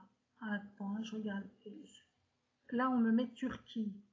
Comment ça, Turquie ouais. Et les autres, euh, l'OTAN, les- Israël, Israël qui nous a quand même bien aidé à tenir, Israël le, a aidé les rebelles à tenir le sud du pays. On n'aurait pas tenu aussi longtemps sans Israël. Et moi, je ne retrouve plus Israël. Et comment ils vous aidaient? Ils envoyaient des armes euh, au groupe rebelle? Ils bombardaient en fait euh, les, les. D'accord. Ah ouais, ok. Celle-là, nous je l'avais, loupé celle-là. Ok, d'accord. Ah j'étais pas au courant qu'Israël était intervenu euh, contre Bachar, mais de manière aussi euh, directe, quoi. Parce Ah, que les Européens, tu me rassures, enfin tu me rassures, tu, tu confirmes que les Européens n'ont pas attaqué directement Bachar el-Assad. Ils ont envoyé des, enfin ils ont attaqué indirectement, ils ont formé des troupes euh, sur place. C'est ça. Mais ils ont pas. Par contre, les Européens ont attaqué directement l'État islamique. Ils ont Ouais, bombardé oui, les positions. Euh, L'Amérique, l'OTAN, euh, l'Europe, Israël, ils ont euh, bombardé l'État islamique. Ah merde, la coalition. La coalition, oh, ils ont changé de camp. Maintenant, ils aident les Kurdes. Tu vois? Ça fait, ça fait peut-être deux ans que je me suis pas informée. Voilà, la coalition a changé de camp. Au début, ils nous, ils nous, ils nous ont soutenus. Comme on n'a pas gagné, ils soutiennent euh, les Kurdes. Comme ça, ils auront peut-être leur indépendance. Je voulais savoir aussi euh, ce que vous pensiez des, des mosquées en Europe. Alors, nous n'allions pas à la mosquée et nous préférions euh, prier à la maison parce que les mosquées en Europe sont payées, sont financées par le gouvernement et que du coup, on ne peut pas dire tout ce que l'on veut et on ne peut pas prêcher du Coran euh, toutes les sourates. Par exemple, euh, la 8 ou la 9, euh, ce sont des sourates médinoises qui prônent le djihad, qui prônent l'esclavagisme, les massacres et tout ça. Ben, en Europe, tu peux pas le faire. T'as pas le droit ou ce serait mal vu? Non, hein, le, le premier imam qui fait ça, il y a sa mosquée qui ferme et lui, il a un procès au cul. Ah d'accord. Ah oui, c'est réglementé. Hein. Et donc, euh, on préférait plutôt écouter des savants euh, égyptiens ou saoudiens euh, ou irakiens, là où, les pays sont un peu plus libres islamiquement de prôner l'islam en entier. Même au Maghreb, en fait, ils sont pas libres. hein. Le, premier qui prône le djihad, qui dit à ses, fidèles, sortez dans la rue et attaquez les mécréants, où que vous les trouviez, ben, celui-là, il y a sa mosquée qui ferme. Parce que ça fait pas une bonne pub pour son pays. Et euh, le Maghreb, ils sont un peu orientés tourisme, Europe. Voilà, ils sont un peu civilisés. C'est pas comme au Pakistan où, par exemple, ils s'en foutent. Eux, euh, c'est un, des pays où les fidèles sont plus enragés après avoir quitté la mosquée qu'avant l'avoir, euh, avant y être entré. Tu vois? Ils sont calmes avant d'entrer à la mosquée. Et après le prêche, quand ils sortent, ils sont furieux et ils veulent buter du mécréant. Pas à tous les coups, mais ça arrive euh, suivant le prêche. Et du coup, à cause de ça, vous étiez euh, contre les mosquées européennes. En fait, vous les voyez comme des, des vendus, quoi. Ouais, c'est ça. Alors que l'Europe, y a, il y a- des citoyens européens ont peur et ils disent que les mosquées européennes sont financées par les frères musulmans, par euh, l'Arabie saoudite, par les salafistes. Tu vois, ils ont peur, ils disent oh là là, ça radicalise les gens. Et nous, on disait comme tout l'islam n'est pas inculqué dans ces mosquées, nous n'allons pas là-bas voilà, ce sont des hypocrites. En islam, un hypocrite, c'est celui qui pratique une partie de l'islam, mais pas tout l'islam. Tu vois? Ça aurait été quoi une, prêche interdite euh, chez vous? Enfin, une, une prêche que vous auriez pas pu faire passer dans une mosquée? Expliquer la sourate 8 ou la sourate 9, par exemple. Des sourates qui prônent euh, du coup le, le djihad contre les mécréants. Voilà, le djihad, les massacres. Tu sais qu'en France, il, il par- je me rappelle des prêches à la mosquée, ils nous parlaient du petit djihad et du grand djihad, euh, le djihad spirituel. Vous en parliez de, de ça aussi euh Parce que tu vois de quoi je parle? Oui, oui, bien sûr, bien Ouais. sûr. Il y, a, il y a plusieurs djihad. Il y a le, le djihad spirituel, l'effort que tu fais tous les jours. Tu te dis, tiens, euh, par exemple, je vais faire les courses. Ah, il fait chaud, j'ai pas envie de sortir. Mais je vais quand même sortir, il le faut. Voilà, le, petit djihad, le djihad spirituel, euh, le djihad défensif, par exemple, défendre l'Afghanistan ou l'Irak quand les croisés mécréants sont arrivés pour buter du musulman. Euh, le djihad offensif, ça, euh, on l'aurait fait s'il y avait eu un émirat islamique en Syrie dirigé par un émir. En fait, Daesh, voulait faire un califat islamique dirigé par un calife et Fatah l'armée syrienne libre ou des mouvances du groupe, vu qu'ils sont, ils ont pas tous les mêmes idéaux politiques. Dans l'armée syrienne libre, il y avait des groupes plutôt modérés et des groupes plutôt radicaux. En fait, c'était l'armée syrienne libre. Il y a plusieurs groupes dedans et euh, Fatah il me semble que c'était une chambre d'opération. Donc, ils sont plutôt militaires. Et dans Fatah al il y a plusieurs groupes. Mais eux, ils sont plutôt euh, radicaux. Et c'est quoi qui vous euh, manquait pour avoir l'émir À quel moment vous vous seriez dit, dans votre groupe là, vous étiez une soixantaine, euh, Ah non, à, quel, non, mo- non. à quel moment vous vous seriez dit, c'est bon là, on a l'émir là? Euh, non, non, nous, à Bruxelles, on était un petit support, on était un tout petit avant-poste. Fatah Halab, en Syrie, c'est des milliers de personnes, des milliers de combattants. Du coup, vous étiez avec eux, entre guillemets. Oui, oui, c'est ça. C'était euh, des dizaines de groupes et des milliers de, de combattants, même c'est à, à quel milliers. moment que ce groupe, il vous aurait, vous vous seriez dit, c'est bon là, on a le califat euh, en place, euh, on peut, Euh, on peut se lancer dans le, dans le djihad armé en Europe? Attends, enfin, évidemment, Ah. c'est jamais passé là. On, parle de, de choses euh, totalement, euh, ouais, on entre un peu dans un univers parallèle. Mais je veux dire, ça aurait été quoi les conditions requises pour que là vous vous seriez dit. Après, évidemment, vous l'auriez peut-être pas fait parce que vous seriez, euh, voilà, euh, vous auriez eu peur ou quoi. Mais je veux dire, à quel moment, en tout cas, euh, rationnellement, vous vous seriez dit, c'est bon là, on est prêt à le faire là? En fait, Qu'est-ce qui manquait? pour Daesh ou pour le, le, enfin, le califat ou, ou notre émirat ou même un groupe qui voudrait faire un sultanat dirigé par un sultan, Ouais. le truc c'est quoi? C'est qu'il faut d'abord avoir un territoire Ouais. dirigé par la charia D'accord. et il faut savoir le pérenniser face aux attaques extérieures. Mais à quel moment il est pérennisé pour vous? Parce qu'en vérité, un, un territoire, il est jamais pérennisé. Euh, je veux dire, euh, tu vois ce que je veux dire? Est-ce que c'est au bout d'un an, de dix ans Est-ce qu'il y a une, il y a une durée? Est-ce qu'il y a un, conseil qui se réunit euh, et qui dit c'est bon là, on peut, on est prêt? Ah oui, il y avait un conseil, un council, Sharia council euh, en anglais là, j'ai souvent entendu. D'accord. Euh, mais euh, voilà, par exemple, un État souverain comme l'Arabie Saoudite, Ouais. euh, il n'est pas attaqué, donc il, euh, sa politique peut être, comment dire, peut se mettre en place plus calmement. Daesh, ils ont pris un gros territoire. Ouais. Ok. Donc vous avez déjà la première. Al-Baghdadi, le, le calife autoproclamé, Ouais. Mais ils sont tous autoproclamés si, je, si, si tu veux. Ça Les, dépend. Saou- les Sa- la famille Saoud, ils sont, ils sont autoproclamés, j'ai envie de te dire, tu vois. Un mec dans la rue en Arabie Saoudite, il peut pas dire euh, maintenant c'est moi le, roi du. Tu vois ce que je veux dire? Finalement, les rois sont tous autoproclamés. tout le monde. Ah, C'est le fait que le peuple euh, ferme sa bouche qui fait que tu vois la logique. Oui, oui, je vois. Mais peut-être que, euh, par exemple, pour notre émir, il y aurait eu un, un, un conseil de la charia Hmm et il y a plusieurs cheikhs ou plusieurs euh, oulémas qui auraient voté pour quelqu'un. Ouais, bien que le vote soit interdit, mais voilà, ils choisissent et alors on dit celui-là serait un bon émir, boum, on le met à la tête de l'émirat. D'accord.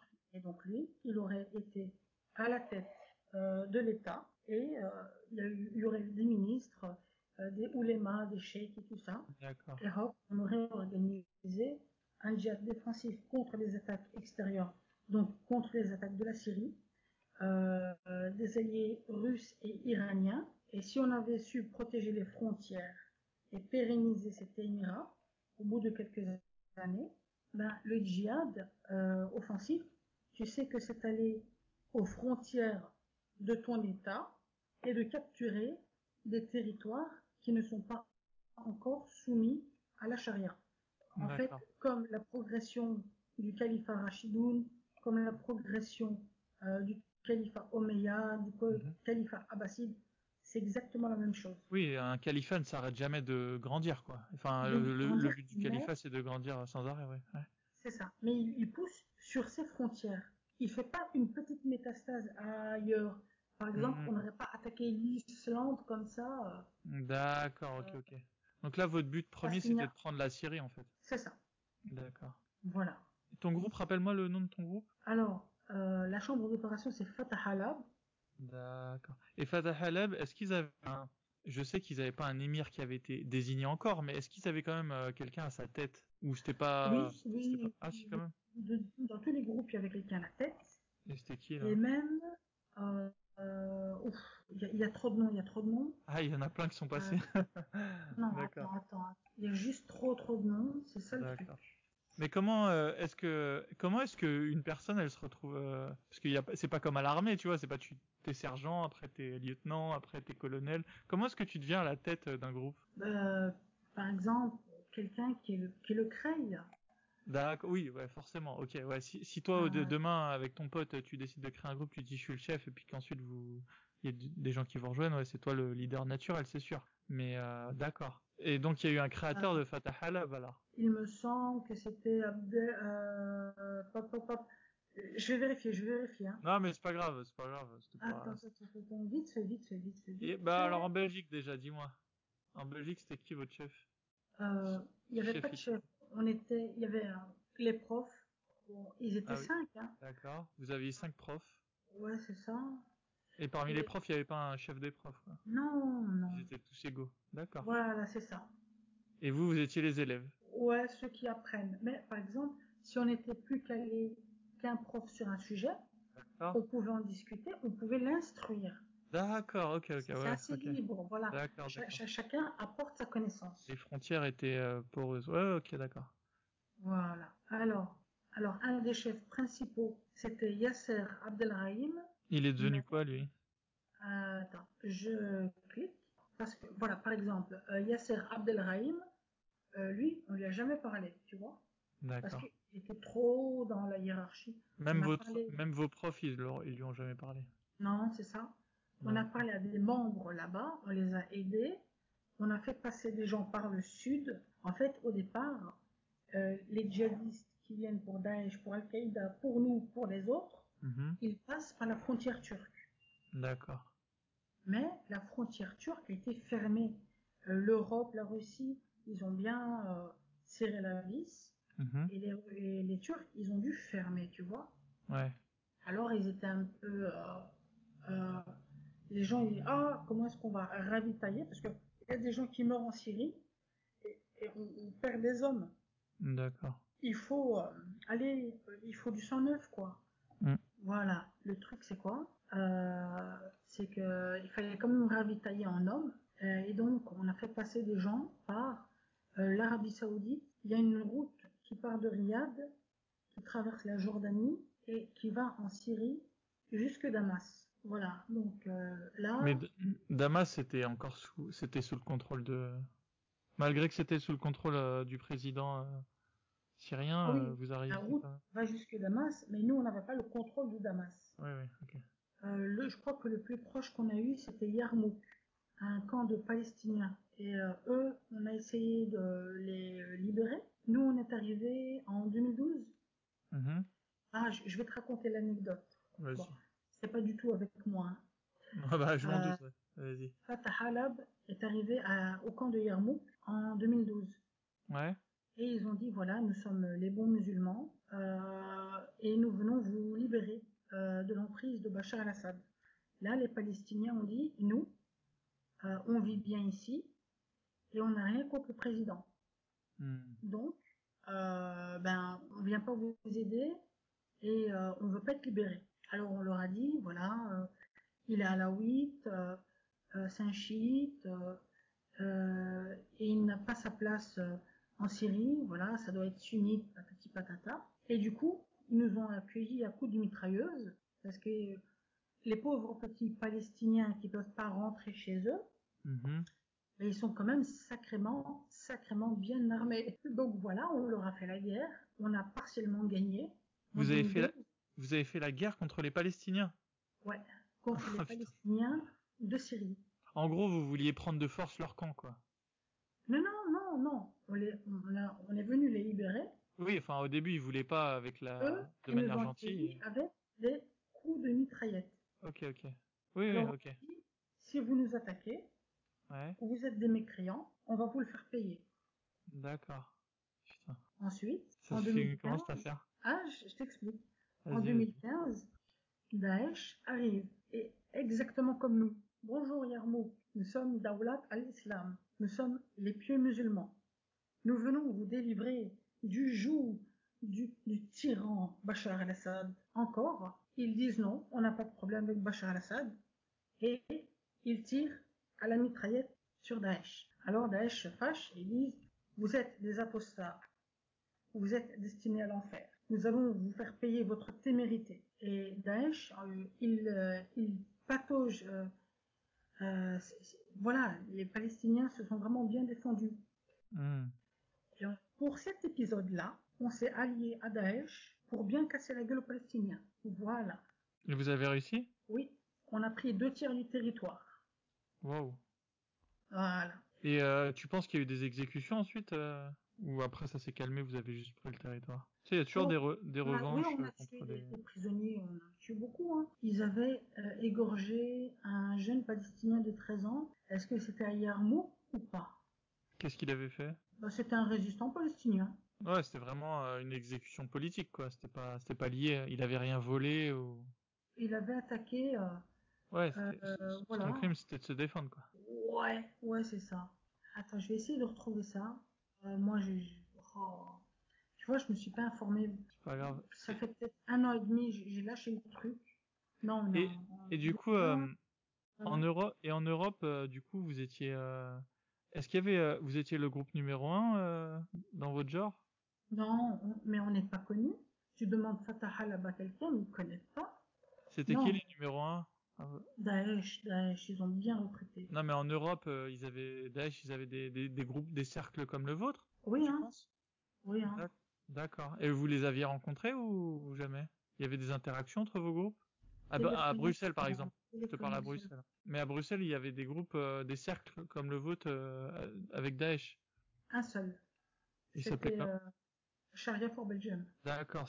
Donc Sharia pour Belgium, c'était euh, c'était la, la branche bruxelloise de, de Daesh. Ouais, c'est ça. Voilà. Et c'était quoi vos rapports avec eux Tu peux raconter? Oh, deux, trois appels téléphoniques.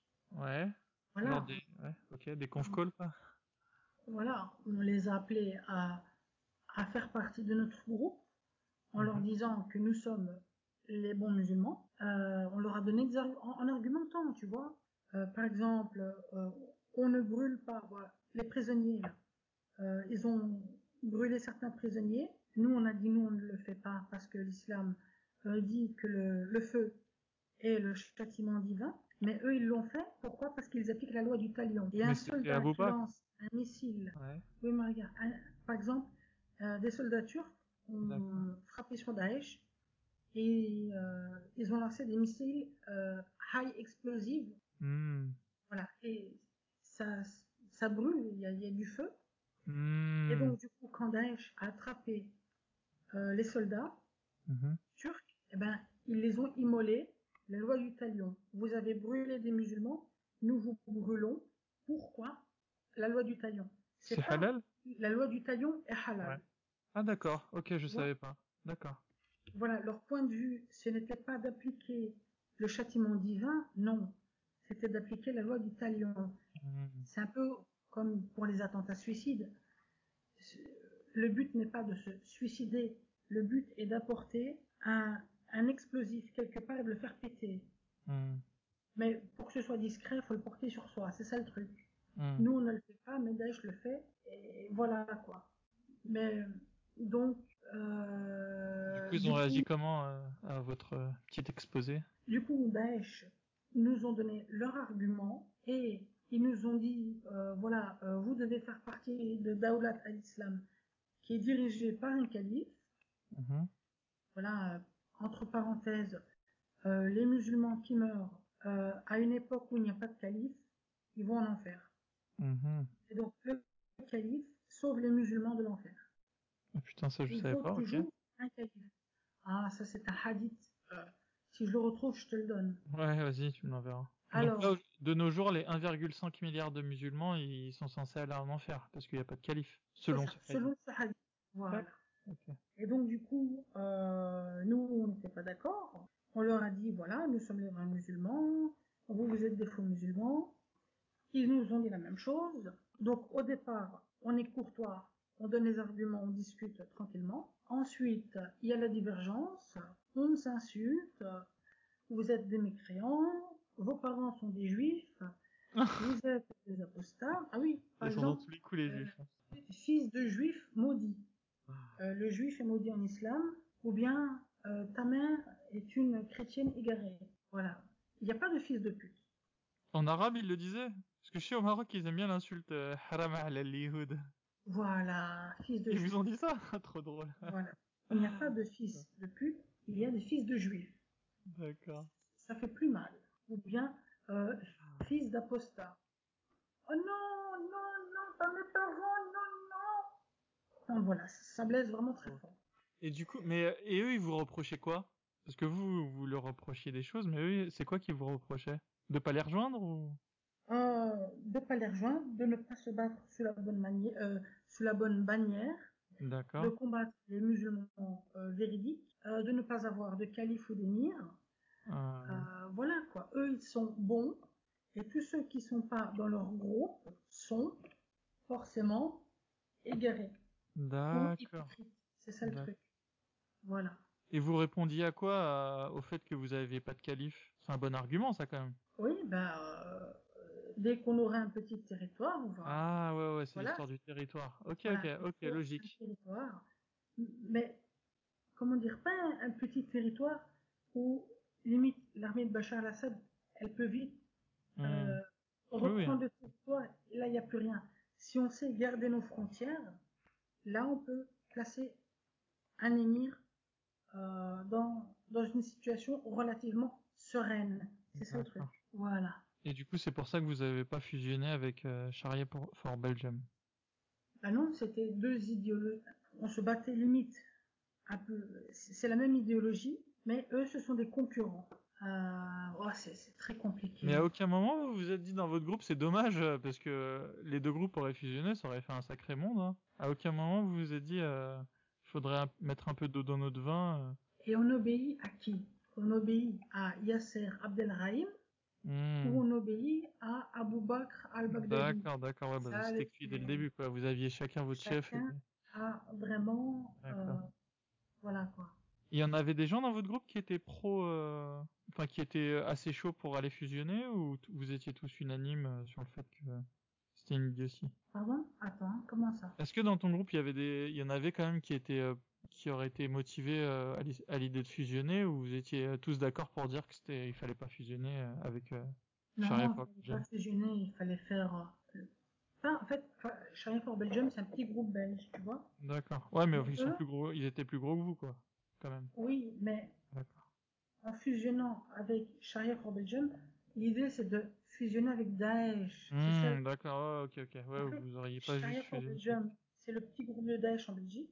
Hmm. Et nous, on était le tout petit groupe, enfin le petit groupe de l'armée syrienne libre ou même de Fatah Halab en Syrie. D'accord. Voilà, c'est ça le truc. Nous, on recrute pour l'armée syrienne libre et Sharia for Belgium, ils recrutaient pour Daesh. Voilà. Voilà. Et donc eux, ils étaient à Vilvoorde et nous, on était à Bruxelles, juste en dessous. Euh, bah, on peut enchaîner sur. Euh, et c'est, après ça que tu as commencé à avoir des doutes euh, du coup sur l'islam alors? En fait, le truc, c'est quoi? C'est que euh, à un moment donné, mm-hmm. il y a, y a un, collègue qui se réjouissait et il a dit à un moment donné, voilà, dans 60 ou 70 ans. Mm-hmm il croyait fort euh, à la réussite de l'Émirat. Et il a dit, voilà, on va grappiller des petits territoires, euh, on va repousser nos frontières, et dans 60 ou 70 ans, euh, nous mettrons le drapeau islamique, enfin la bannière islamique, en haut de la tour Eiffel, ou en haut du palais royal de Bruxelles, ou en haut de l'atomium. Enfin voilà, on, mm. va, on va, pousser et on va conquérir l'Europe, l'Asie, la Chine.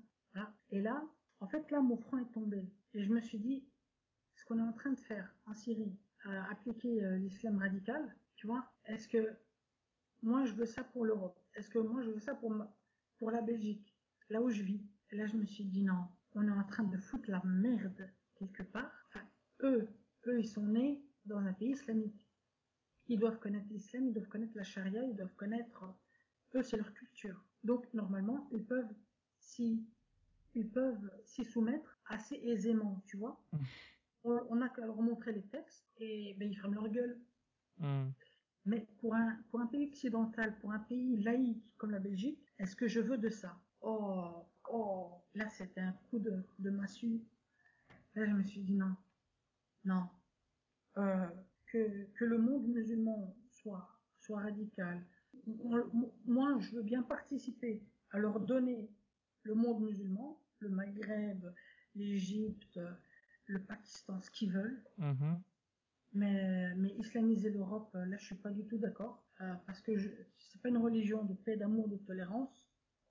Aucune religion n'est n'est bonne. Tu t'en rendais déjà compte à l'époque? Oui, hein. En fait, je connaissais un peu l'histoire islamique et avec eux, j'ai très bien appris. Ouais. Mais le truc, c'est quoi? C'est que voilà, j'ai bien accepté l'islam. Euh, en fait, l'islam a été fait à une autre époque, à un autre endroit. C'était une autre culture, ils avaient des autres coutumes. Donc, les massacres, d'accord. Les razzias, d'accord. Euh, L'esclavagisme, d'accord.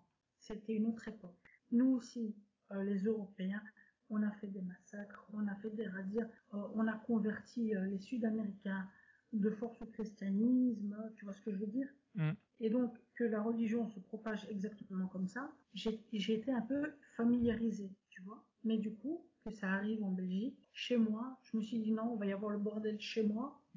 tu, tu, tu, vois un peu? Je, je, je, suis pas une bonne personne. Foutre la merde ailleurs, j'étais d'accord. une fois que les problèmes ils arrivent chez moi, tout à coup, je me suis dit, merde, c'est trop déconné. Je peux pas. Tu vois, tu vois, je, je suis un gros salopard. L'islam, j'en voulais bien ailleurs, mais déjà, intrinsèquement, je le voulais pas chez moi. Saloperie. Tu vois, je, je- je suis un sacré personnage. Voilà. Bon, le, tro- le problème, c'est qu'ailleurs, ils aiment bien l'islam. du coup, tu, tu devais te dire, euh, bah, si vous aimez bien le truc, allez jusqu'au bout de votre idée, quoi. Voilà, Moi, je, la- comprends, la logique, quoi.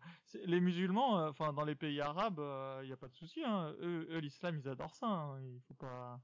Oui, Évidemment, il y a toujours euh, il y a une fraction d'apostats et de et de non-musulmans, je veux dire, mais mais honnêtement, faut être honnête, euh, l'écrasante majorité euh, et adore la religion musulmane, quoi. Je veux dire, euh, ils C'est ont. ça.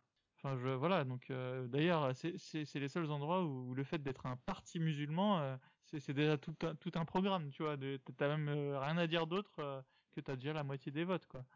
Donc, Exactement. euh, ouais, mais du coup, euh, ouais, tu, te- tu te disais, bah, si- ouais, en gros, tu disais, bah, il faut soyez soyez en accord avec vous-même et je vais vous aider à l'être, quoi. Oui, c'est ça. Voilà, bien, bien.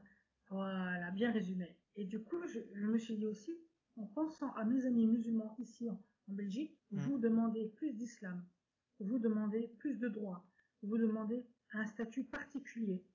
Mais vous ne savez pas. Vous êtes des ignorants. Vous n'avez pas appris ce que j'ai appris. Vous Mm. ne savez pas. Je veux pas me mettre en avant, tu vois, en Mm. étant connaisseur ou quoi. Mm. Mais un musulman ici en Belgique, tu vas lui dire que l'islam s'est répandu par l'épée, par le sang, par les razzias, il va te dire non. Mm, mm, Et donc, je me suis dit, ces gens-là, ils savent pas ce qu'ils demandent. Ils savent pas ce qu'ils veulent. Euh, quand ils vont avoir l'islam ici, en Belgique, ils vont s'en mordre les doigts. mm, mm, mm. Je, je, je veux pas ça pour, pour mon petit pays, pour mon petit confort. Je suis bien content d'être en Belgique. Je suis bien content d'être dans un pays laïque où, par exemple, le christianisme ne peut pas écraser les autres minorités religieuses. Mm. Merci à la laïcité, tu vois. J'étais quand même, en fait, j'étais quand même réfléchi. J'ai eu une éducation. euh, j'étais à l'école ici, tu vois. Euh, on m'a Ouais, appris t'as la été touché par la laïcité, scientifique, la laïcité. Euh, on m'a appris à vérifier mes sources et tout ça. Mhm. Voilà, j'ai pas été, euh, euh, je suis pas un petit benet musulman Mm. qui n'a aucune connaissance, qui n'a aucune culture. Et donc le truc c'est quoi? C'est que le premier truc qui m'a fait un peu m'éloigner, c'est que je me suis dit si ça réussit, c'est un peu mal pour moi. L'avancée de l'islam, c'est un risque pour moi. Mm. L'Europe et le monde en général. J'ai même pas pensé aux chrétiens ou aux apostats inter-islamiques. À ce moment-là, euh, voilà, j'y pensais pas. Oh là là, les pauvres. Je m'excuse maintenant, je m'excuse. Euh, et donc le truc, c'est quoi? C'est que j'étais en accord en fait avec quelle est la meilleure communauté.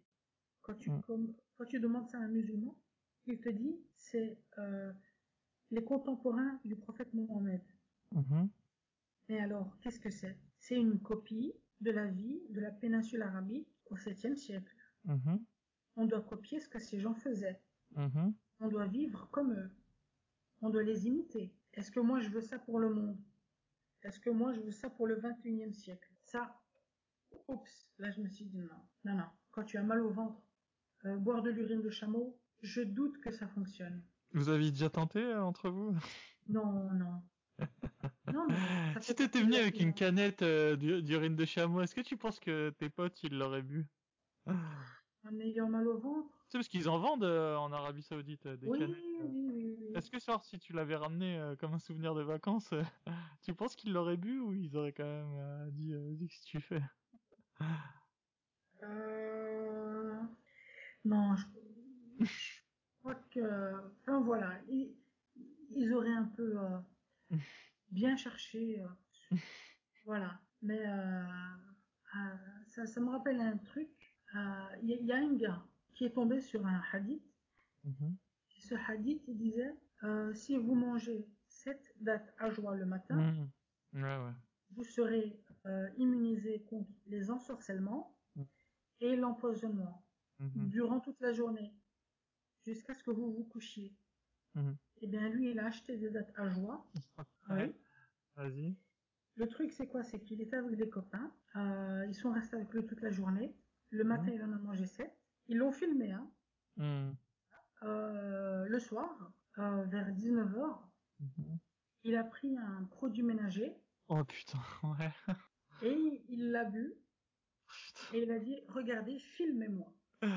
Ouais. J'ai mangé des dattes à joie. Je suis immunisé contre les ensorcellements et contre l'empoisonnement toute la journée, jusqu'à la soirée. Cinq minutes plus tard, il était mort. Oh putain, c'est pas vrai. Et ses copains, Ouais, comme quoi la connerie tue. Hein. et- et le pire, ses copains qui le regardaient et qui lui disaient Euh, Je sais pas trop ce que tu fous, hein, mais tu arrêtes tes conneries là, tu te lèves, hein. On, on- on te, on te filme, tu, tu- tu n'as pas honte. Ah, c'est c'est quoi cette mousse? Qui sort de ta bouche Comment tu fais? Putain, c'est Intéressant. chou- C'était dans quel pays ça? Belgique, Bruxelles. Oh putain. C'était des gars de ton groupe ou? Un gars de mon groupe. Oh putain, oh putain, ah, vous étiez une sacrée bande de tarés. hein. oh là là là là. Et Ok, oh putain. Mais je le connaissais ce hadith, mais je pensais pas qu'il y avait un type qui était parti euh, tenter l'expé- l'expérience. Sachant que le prophète, il est, il, il est dit qu'il a été empoisonné par une juive, tu vois. Donc, C'est euh, ça. Il- euh, le prophète, il aurait dû euh, commencer lui-même euh, par tenter sa, sa petite thérapie aux dates, quoi. Ah non, mais, mais il l'a fait. Il déjeunait Ah, il l'a-. D'accord, donc malgré que le prophète l'ait fait et que ça a foiré, Ouais. ah. Babou l'a retenté en fait. Bon, bah écoute, hein, deux- euh, 1500 ans plus tard, c'est toujours un échec, hein, ces hadiths. hein. Voilà. Ouais. Et du Et coup, vas-y, continue, vas-y. Tu sais quoi? Ses amis, ils n'ont pas remis en doute le, Le, hadith. le hadith, oh putain. Ouais. Ils ont ils, ont, ils, pas, ils ont pas tenté quand même euh, le monsieur propre euh, euh, après ça, quand même, j'espère. Non, non, non. Ils ont été voir le vendeur Ah, ok. et lui- ils ont fait un scandale. Ils lui ont dit Tu vends des dates sionistes. Ah putain, moi je pensais qu'ils étaient partis voir le vendeur de, de l'eau de Javel. Ah oui, Ah non, d'accord. non, non, non, non. Ah putain, Non, ah oui. Le vendeur des dates. Ils lui ont dit Ce ne sont pas les dates à joie. Ah putain, ah, vendu des dates sionistes sous couvert de dates miraculeuses. J'espère que le vendeur il a remboursé hein, quand même. hein. Parce que là, euh, Le vendeur a dû rembourser, ou sinon ça aurait mal tourné. Mais ces idiots n'ont pas remis en cause le hadith ou l'islam. Oh là là là là, putain. Ils ont dit que c'était un produit sioniste. Ah. Il a pas eu des problèmes avec la justice, le vendeur? Ça aurait été drôle. Euh, je Pour, sais euh, pas, non. Pour, Non. euh, Ils y sont allés une fois. Euh, ils ont demandé un remboursement. Ils ont dit de plus jamais vendre ce produit. Et du coup, Ah. euh, voilà. Excellente histoire. Ah putain, t'as refait ma journée là. Euh, ouais, vas-y, on continue sur l'apostasie alors, vas-y, raconte. Parce que là, on, là, on en était à, t'étais en période de doute. Et c'est quand que le doute il Ah. est devenu euh, Ah. certitude? Le truc, c'est qu'après après la Hijra, donc il y en a au moins 24 qui sont allés là-bas, euh, on a reçu des petites nouvelles, bon, il y en a au moins une vingtaine qui sont morts dans des accidents. Hein. Mhm. C'est même pas Bachar el-Assad, c'est même pas les Russes qui les ont tués. Euh, fausse manipulation, enfin mauvaise manipulation, danger explosif. Oh, Voilà. putain. Ah ouais, d'accord, ok. Ah, c'est de ça qu'on meurt, euh, qu'on meurt en des- général. des fails, des fails incroyables. Ils sont morts à l'entraînement, quoi. Non, euh, il n'y avait pas eu un entraînement très poussé. Ils sont partis à, à la bataille parce que Bachar el-Assad, il avançait beaucoup vers le sud. Ouais. C'est ça le truc. Du coup, ouais, ton, ton groupe, il a envoyé euh, sur 60 euh, membres, euh, combien sont partis en Syrie, du coup? Euh, au moins 24. Ah ouais, donc euh, pratiquement la moitié, quoi. Ok. Ouais. Et encore, j'imagine que l'autre moitié, euh, si elle avait pu le faire, elle y serait allée, quoi. Ça dépend. Il y en a qui avaient quand même euh, beaucoup d'attaches ici en Belgique. Hmm, Ils étaient peut-être pas aussi radicalisés. D'accord. Et euh, après la dissolution du groupe, euh, on s'est même pas revu entre nous. Quoi. Votre groupe, il s'est il, il s'est dissous parce que la moitié était partie, en fait.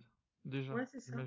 Et puis du coup, il y avait plus d'appels ouais, pour aller euh, étudier d'accord. chez l'un ou chez l'autre. C'est les moins radicalisés, tu penses, qui sont restés ou c'est juste Oui, ceux qui avaient déjà une famille ou... Ah ok, d'accord. Les moins radicalisés et euh, ceux qui avaient une famille, ceux qui avaient réussi un peu en Belgique, tu vois. Ouais, d'accord, ok. Ouais, ceux qui avaient pas d'attache, euh, ils sont partis. Voilà, c'est ça. D'accord. Euh, Et ouais, alors, vas-y, continue, après, j'avais quand même quelques petites questions, tu vois. Mhm. Voilà, par exemple, euh, sur les montagnes, par exemple, Mm. où on apprend bien que les montagnes sont faites dans le ciel, et puis euh, qu'elles sont descendues sur Terre comme des piquets. Mhm. Euh, ben, allez, tu vois, j'ai quand même été à l'école. Mm. les montagnes, elles sortent par, euh, par les mouvements des plaques tectoniques. Ouais, ouais, on en a parlé la dernière fois. Ouais, ouais. Et, et du coup, moi, je sais qu'elles sortent du sol, qu'elles poussent, tu vois, comme les boutons d'acné, ça, ça, ça pousse, ça sort de l'intérieur. Mm. Et, et ça tombe pas du ciel comme euh, une pyramide spatiale, non. Du coup, j'ai fait mes petites recherches, hein, et, et là, quand j'ai bien vu les, les versets du Coran ou, les euh, euh, euh, certains miracles islamiques, Mhm. je suis désolée. Par exemple, euh, voilà, quand on a demandé au prophète qu'est-ce que le tonnerre, et que le prophète a dit, ben voilà, il y a un ange qui est responsable des nuages, donc euh, Dieu donne des directives à cet ange Mhm. pour dire où les nuages y vont, et en fait, l'ange, quand il conduit les nuages dans le ciel, il les frappe, et ça fait du bruit, et ça fait du tonnerre. Je suis désolée, je suis désolée. Ouais, c'est du même niveau que la mythologie grecque, quoi. Voilà, On n'est pas. toi, tu, tu le connaissais, ce, ce hadith? Ce, je le connaissais pas celui-là, tu me l'as appris. Hein. Je, que savais pas. euh. D'accord. Ouais. Enfin, il Bah, il est... Ouais, ouais, il est, il est Tirmidhi, pas mal. euh, Mais je vais le rechercher celui-là parce qu'il est, il, est bon, il est bon. Il est très bien ce hadith. truc de dingue. Ouais, donc du coup, euh, t'as commencé à constater que que ça tenait, que ça tenait pas la route, quoi. C'est ça. Et au cours de français, on a vu le fantastique et la science-fiction, Mhm. Ah, ben là, on est en plein dans. et on a vu que dans une œuvre, Mhm. si quelque chose est fantastique ou si quelque chose est du domaine de la science-fiction, Mhm. Toute l'œuvre, Oui, bah oui, fausse. tu évidemment. vois ce que je veux dire? Ouais, non, mais c'est sûr. Que s'il y a une erreur dans une religion, toute la religion est fausse. Bah oui, forcément. Tu vois? Ouais, non, non, mais c'est clair et net. C'est comme si une personne fait une erreur dans sa vie. Euh, mettons que un jour euh, tu te mets à toucher des petits enfants euh, parce que t'as pété un câble, euh, bah tu seras traité de pédophile toute ta vie, tu vois. C'est, tu peux ça. pas dire non mais c'était une seule journée euh, Oui, sur euh, mes ça, 10 000 jours voilà. j'ai vécu, quoi, tu vois. Ouais, c'est ça. ouais, non mais la logique se tient, il Ouais, y, a pas de souci, il y a pas, y a aucun problème avec ça. C'est comme euh, faut, bref, on pourrait aller dans des analogies, mais ouais, ton analogie, on l'a bien comprise. C'est, aussi ce qui m'a fait quitter l'islam, parce que moi, moi, j'avais toujours pensé que l'islam c'était une religion parfaite, et, euh, et dès que j'ai vu les premières euh, brèches, euh, tu vois, dès que j'ai vu les premières choses qui étaient pas normales, pas cohérentes, euh, tu vois, si, si dès le début je m'étais dit que l'islam c'était entre guillemets imparfait, mais pas, enfin, peu importe pourquoi, j'aurais plus accepté euh, des erreurs potentielles, tu vois. Euh, Mhm. mais euh, le fait de me dire c'était tout ou rien en fait, tu vois. Quand on te dit, quand dans ta tête quelque chose est parfait, ça peut plus être euh, 99%, tu vois. C'est Ouais, voilà, c'est c'est tout, ouais, évidemment. D'accord. Ok, ok, je comprends là. Ouais, donc c'est ces choses-là en fait qui t'ont fait. euh, Et tu, tu te rappelles vraiment de, du moment où t'as le moment de bascule où tu t'es dit je suis plus musulman? Ou ça a vraiment été, ouais, ça a été Euh, progressif? Peut-être à, à mes 31 ans, un truc du genre. Ouais, ouais. Il y a, il y a un an et demi. Enfin, mais le truc, c'est que je ne lutte pas contre Ouais. l'islam. Tu vois? Oui, oui, je, ouais, Moi, je veux juste vivre sans religion. d'accord. Ni l'islam, ouais. ni une autre. Tu vois? Et du coup, euh, Y quoi. j'ai arrêté la pratique. Mais euh, Tu te rappelles voilà. quand t'as arrêté la prière? Euh, ouais, mes 31 ans. Ok. Ça, la journée où t'as arrêté tes prières, est-ce que tu t'es dit euh, ça y est c'est terminé ou à ce moment-là t'avais encore des doutes? Non, aucun doute. Bien avant, bien avant. Ah ok ok ok. Ouais, erreur, Moi aussi, j'ai prié peut-être deux semaines encore euh, dans le- au cas où. Ah, d'accord. Mais ouais, ok, d'accord. Ouais, bah, c'est un peu comme moi. Ok. Et de, de, du coup, de, de- depuis, tu te sens comment euh, Oh, Comment Ben- tu vis ta vie euh, d'apostat euh? La vie d'après, c'est comment? Raconte. ben, une vie normale, je, je vais faire les courses pour, je fais des sorties parce que ma mère est un peu invalide. Euh, je m'occupe un peu de la maison, je travaille. Euh, je, le temps que je consacre à la religion, je consacre à autre chose. Euh, manger, dormir, euh, jouer. euh, voilà, j'ai une vie tout à fait normale, hormis le côté religieux, c'est tout. Et tu vois comment le monde d'aujourd'hui? Je ne crois plus en enfer. Le monde d'aujourd'hui, je le vois comme euh, un monde où les gens sont vraiment abusés. Les gens, euh, oh là là, je, je sais pas comment dire. Tout le monde croit en quelque chose, Ouais. mais en fait, la majorité des choses en quoi les, les gens croient, c'est faux. Et euh, je sais pas comment. C'est euh, comme si, euh, ouais, euh, la moitié d'entre nous se faisait arnaquer du matin au soir sans s'en rendre compte. C'est ça, voilà. Mm. Attends, attends, attends. Ah, voilà, j'ai cherché. Attends une seconde. Hein. Mach- Ah, Alep, d'accord. Le petit, euh, le petit Palestinien là. Putain, ça, ça t'a travaillé cette histoire. Ouais, je, je... Je pense pas que- que c'était le premier débordement, le premier débordement de Daesh, hein, je te rassure. Ah non, c'est nous ça, ça c'est nous. Oh, oh, oh, putain, ouais, ok. De toute façon, En fait- euh, Je, je te dis des trucs, ouais. mais euh, moi je l'ai vu, enfin, ou moi je l'ai appris, ou moi, tu vois. Et je sais que je dois, comment dire, c'est mieux de, de donner des preuves, tu vois. Non, mais Quand là sur ce podcast, on n'est pas là, donner su- on des n'est pas là pour. euh, Alors évidemment, faut pas dire n'importe quoi, mais je veux dire, on n'est pas là pour démontrer des choses. Hein, on est là pour pour discuter et comprendre comment, voilà, comment tu vis ta vie. euh. Ah, on est- ouais. Je laisse aux autres, euh, je laisse aux journalistes euh, leur boulot, tu vois. C'est à eux de, Mhm. c'est à eux de démontrer euh, ce qu'ils veulent, tu vois, et et, et c'est au, et puis voilà, et on n'est pas là pour faire, euh, voilà. Enfin, et après, il y a pas de souci, hein. Je suis pas en train de dire qu'il faut que tu, tu racontes n'importe quoi, mais euh, on- je pars du principe que ton histoire avec le Palestinien, elle est vraie, c'est tout. Euh, on n'est pas là pour démontrer euh, Ah, quoi que ce soit. hein.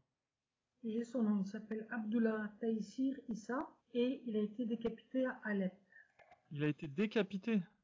Ouais, Ah, ouais. putain, sympa. En fait, euh, ils lui ont demandé, enfin, ils lui ont dit, voilà, nous te laissons le choix de ta mort. Et il a dit, voilà, ah non, pas décapité, égorgé plutôt. C'est c'est différent. Non, voilà, c'est plus- musulman, ça. Ouais, ouais, je les reconnais bien là. Bah. Il a dit qu'il ne voulait pas être égorgé parce que selon lui, c'était la l'exécution la plus douloureuse. L'égorgement? Ouais, Ah, bah, selon lui. Hein. Ah, selon lui, et selon tout le monde. hein. Non.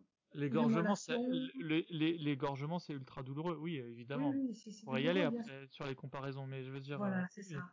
Mais euh, ouais, c'est sûr que l'égorgement, euh, c'est pas, c'est pas la guillotine euh, française euh, de la Révolution. Hein. C'est l'égorgement, c'est au couteau et C'est ça. avant de mourir, tu, je, pense- je pense que la douleur elle y est quoi. Ouais, Mais bon, ouais. Et donc finalement, il y en a un qui lui a dit, écoute, moi je suis pas là pour te faire plaisir. Et hop, il l'a égorgé. Putain, c'est vraiment des raclures. Hein.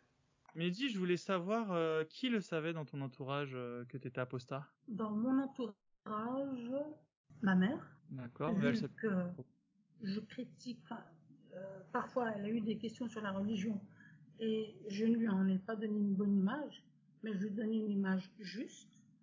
Euh, attends, euh, ouais mais ma mère ça pose pas de problème vu qu'elle est chrétienne. Ton père, il le Euh, sait?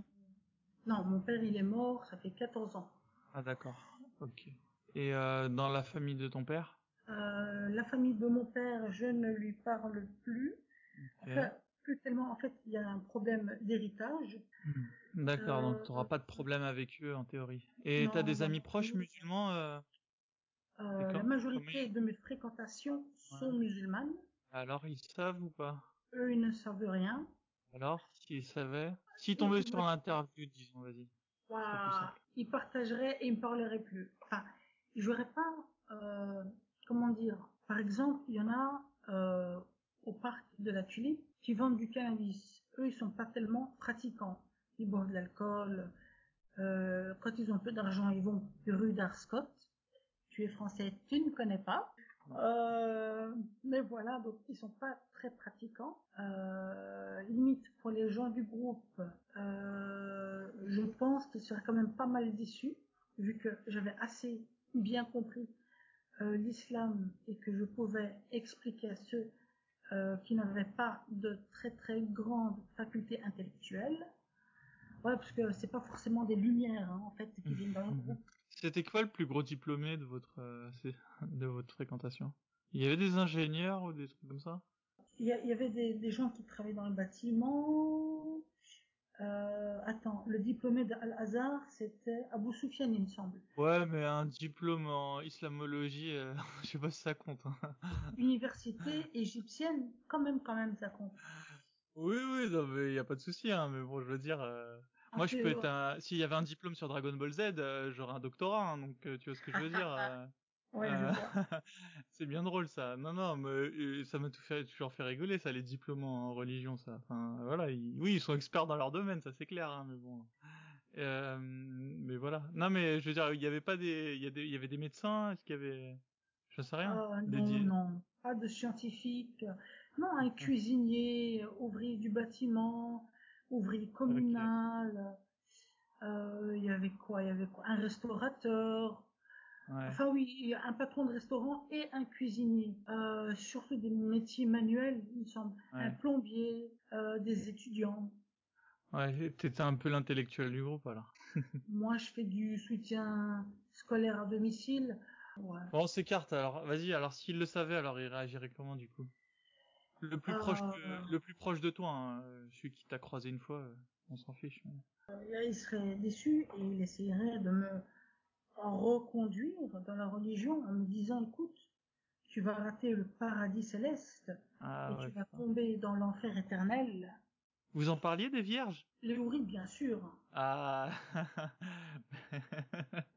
Vous en parliez Jeune comment? et de même âge, avec des seins arrondis, belles à la perfection, cloîtrées dans les tentes, et elles attendent le martyr. Enfin, elles attendent que le martyr arrive dans la chambre afin de satisfaire à tous ses désirs. Ah ouais, terrible. hein. Ah ouais, je vois le petit filet de bave euh, coulé de la bouche. Ok. Mais tu vois, voilà, ce sont de- des jeunes femmes, euh, mais il y a, voilà, le truc, elles sont cloîtrées dans les tentes, c'est-à-dire elles ne sortent pas de son domicile. Ah, c'est le fantasme de tout. euh. La femme musulmane ne sort pas de son domicile, elle ne travaille pas. Elle fait le ménage, elle fait la cuisine, elle élève les enfants, euh, elle prie derrière son mari, et surtout elle ne passe pas devant quand lui il prie, parce que le chien noir, l'âne et la femme, quand ils passent entre le musulman et la Mecque, enfin, euh, Hmm. le mari rate sa prière. Je ne sais pas Mm. pourquoi, c'est comme ça. Voilà. Euh, mais donc, ouais, quand une femme dit euh, euh, l'islam m'a honoré, il y a une sourate à mon nom, moi je dis que Abu Lahab, il n'a pas une sourate à son nom, mais il a une sourate pour lui tout seul. Ah oui, voilà. Voilà. Est-ce que va savoir s'il a été honoré par l'islam Va savoir. C'est ça le truc. Ok. Mais du coup, dans, dans mes connaissances, il y a personne qui le sait. Ouais. Du coup, Et- mais tu t'en caches ou c'est juste que c'est pas arrivé euh... Non, je la m'en cache. J'ai pas envie de faire ah, de vagues. Ok. C'est ça. Mais T'aurais peur euh, physiquement ou ça te mettrait juste mal à l'aise euh, physiquement, non, j'ai pas tellement peur. Je crois pas qu'ils iraient s'en prendre à moi. Mais pour m'insulter, pour me décrédibiliser, pour... euh, Ouais. Enfin voilà. Mais regarde, je ne fume pas, je ne bois pas d'alcool, je ne mange pas de porc. T'as Euh, jamais essayé de remanger, de manger un petit, un petit lardon euh, Non, pour tester? Non, en fait, Ah, faut que tu testes, Mehdi, là. je, je- en fait, Faut que tu valides ton diplôme en apostasie. je le fais pas. Comment dire Si je le fais pas, tu vois, j'ai- Ouais. pas commis d'acte criminel. Enfin, tu vois ce que je veux dire? Ouais, ouais, ouais. Et donc, on, on peut, on peut pas m'attraper. Tu vois ce que je veux dire? Je ne commets pas de crime. On ne m'attrape pas pour un crime que j'ai pas commis. Tu vois? Et là, on peut pas me taper sur la gueule. Tu comprends? Ouais. Voilà, c'est ça le truc. J'ai vu des gens manger du porc. Ils s'en portent très bien. Et toi, donc- pourquoi tu veux pas manger du porc? Je, je, je pense que le porc n'est pas mauvais pour la santé. Je, je, je le fais uniquement comme ça. On peut pas m'accuser de l'avoir fait. Tu vois ce que je veux dire? Et alors, ça fait quoi quand t'accuses Mais tu, je t'ai pas demandé de le faire sur la place publique euh, de Bruxelles, hein Ouais, non, mais ça c'est. Juste pour le, tu sais, l'exercice un peu mental, tu vois. Je le conseille, on, on va commencer à m'accuser de le conseiller à tous les apostats, mais, mais moi, je te, moi, je, je vais le redire peut-être à tous les podcasts euh, où des gens vont me dire de, qu'ils, qu'ils en mangent pas, mais c'est un bon exercice euh, intellectuel, hein, de manger du porc. hein. Tu vas voir, ça va te, ça va te faire transpirer, tu vas voir. Ça, ça a l'air de rien, un petit morceau de lardon, mais tu vas voir, ça va te chambouler l'esprit. Donc, euh, je- essaye. Je suis Ou, pas ou alors prends-moi un petit un petit bonbon à la gélatine de porc Ah, les bonbons. minimum. Les bonbons à la, GT à la gélatine de porc. Presque tous les musulmans, ils en mangent. ils ne savent pas ce que c'est.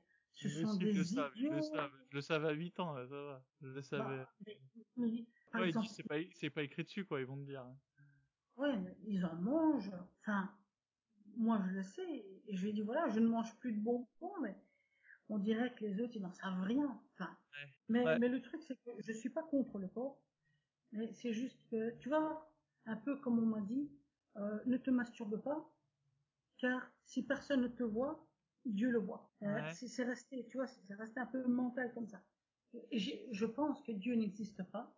Enfin, le Dieu de la Bible, de la Torah, du Coran, il a fait, il a fait tellement d'erreurs que forcément, il n'existe pas. T'as encore Donc, des petits blocages, quand même, hein. pour le paradis, Logique. pour l'enfer, je n'y crois pas. Moi, c'est par rapport aux gens. Parce que je sais que les gens peuvent intervenir. Donc, euh, Mais les gens, ils sont pas censés savoir euh, que tu t'es masturbé et que t'as mangé du porc. ouais, ouais, tu vois ce que je veux dire ta, ta chambre, elle est fermée. euh. Je, je, je le fais pas dans la rue. Ah Ouais, voilà, ouais. C'est- Tu vas demander à maman de t'acheter discrètement euh, non, c'est moi qui fais les courses. Ah bah Et voilà. ma mère mange du jambon et je lui en achète une fois par semaine. Il n'y a pas de souci. Moi, j'achète du jambon pour ma mère.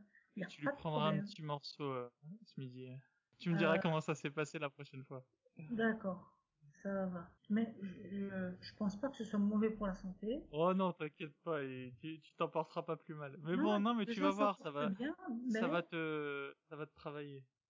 En fait, euh, pourquoi je, je dis, je dis ça? Parce que euh, ça montre, euh, ça montre comment l'esprit humain euh, peut être conditionné par un interdit et euh, même absurde, tu vois, parce que il, est- il était peut-être pas absurde du moment où tu étais musulman, mais aujourd'hui Mhm. il est absurde cet interdit qui reste ancré sûr. en toi et euh, et voilà. À la limite, euh, il y avait, euh, j'avais interviewé Hassan et Shaibi et, et lui était végétarien, donc il est, enfin il était, il, il est- ça restait logique, tu vois, il mangeait pas de viande tout court, donc pourquoi pas.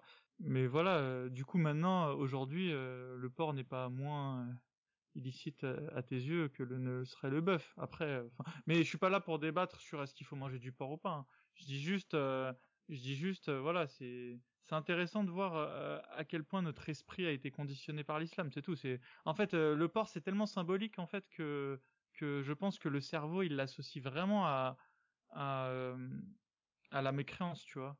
Et quand t'en manges, c'est un peu comme si tu validais physiquement et pas juste spirituellement ta ta mécréance quoi. Enfin, j'en reviens pas que je suis en train de faire Ouais. une espèce d'apologie de la dégustation d'un d'un morceau de jambon, mais mais euh, c'est là où je veux en venir, tu vois. Ouais, c'est ouais, fou en fait comment l'esprit humain, euh, parce que finalement t'as rien fait physiquement qui prouve que t'es plus musulman aujourd'hui, tu vois. Euh, Mhm. Si t'as peut-être arrêté les prières, mais enfin t'as as arrêté de faire des choses, tu vois. Mais Ouais. là t'as pas fait quelque chose, euh, voilà, de de de clairement frontalement euh, anti-musulman, tu vois. Je voulais Oui. savoir si, si t'avais le l'oreille attentive d'un ministre, allez, du ministre de l'Intérieur belge. J'aurais euh, voulu savoir euh, ce que tu préconiserais euh, du coup euh, sur la gestion de la communauté musulmane euh, en Belgique. Je pense pas qu'un ministre belge peut avoir l'ambition de modifier l'islam, mais je pense qu'il peut, peut essayer de voir à son échelle comment gérer l'État on va dire voilà je j'essaie pas de dire que l'islam c'est bien pas bien les musulmans ils sont bien pas bien ils foutent le bordel ou ils le foutent pas c'est pas le souci. Mais comment est-ce que lui euh, il gérerait euh, voilà euh, il y a une certaine gestion de la communauté musulmane en Belgique jusqu'à aujourd'hui.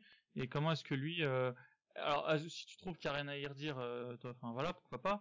Et sinon qu'est-ce que tu lui dirais en tout cas? Alors, pour une gestion de la communauté, ben, écoute, la première chose moi qui me vient à l'esprit, ben, c'est que la communauté musulmane est plutôt bien intégrée en Belgique. La grande majorité ne font, commettent pas de crimes, que ce soit de la petite euh, délinquance ou que ce soit euh, du terrorisme ou autre chose, ou du trafic de drogue. Ça, je dirais que c'est plutôt lié à une jeunesse euh, qui ont obtenu beaucoup de droits dans ce pays démocratique, mais à qui on n'a pas assez inculqué de devoirs. Tu vois ce que je veux dire? Quand tu vois euh, une grande majorité euh, des gens en prison euh, qui sont de croyances musulmanes, c'est surtout de la délinquance, c'est surtout des vols, c'est surtout du trafic de drogue qui n'a pas grand-chose à voir avec l'islam. hein. non Du coup, peut-être, moi, j'ai une idée, c'est quoi? C'est un peu essayer de faire, euh, de démystifier l'islam. Euh, comment je vais expliquer ça? J'y pense depuis un petit temps. Hein. Euh, par exemple, ce serait euh, d'expliquer les versets du Coran à l'aide des hadiths, à l'aide du tafsir, afin que les gens sachent ce qu'est la religion.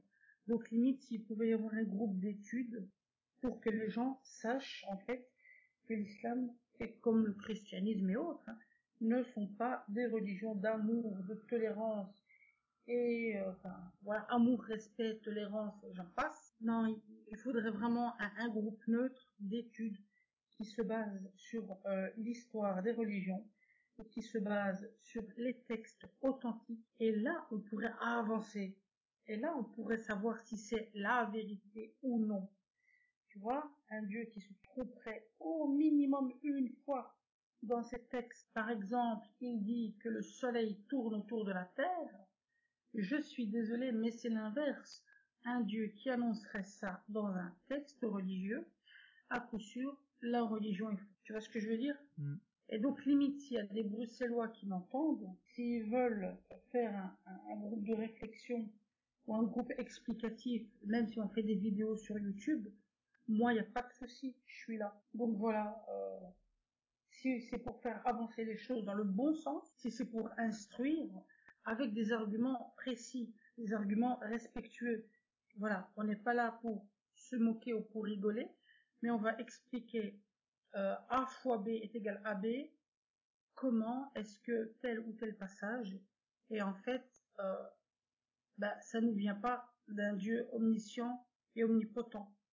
Limite, une bonne relecture euh, des textes religieux pour instruire les gens, ça ce serait utile. Si un ministre m'écoute. Mais euh, en ce qui concerne la communauté musulmane, en ce qui concerne les gens, ben, la grande majorité sont très bien intégrés, ils participent à l'économie du pays, ils sont honnêtes, ils sont sympathiques.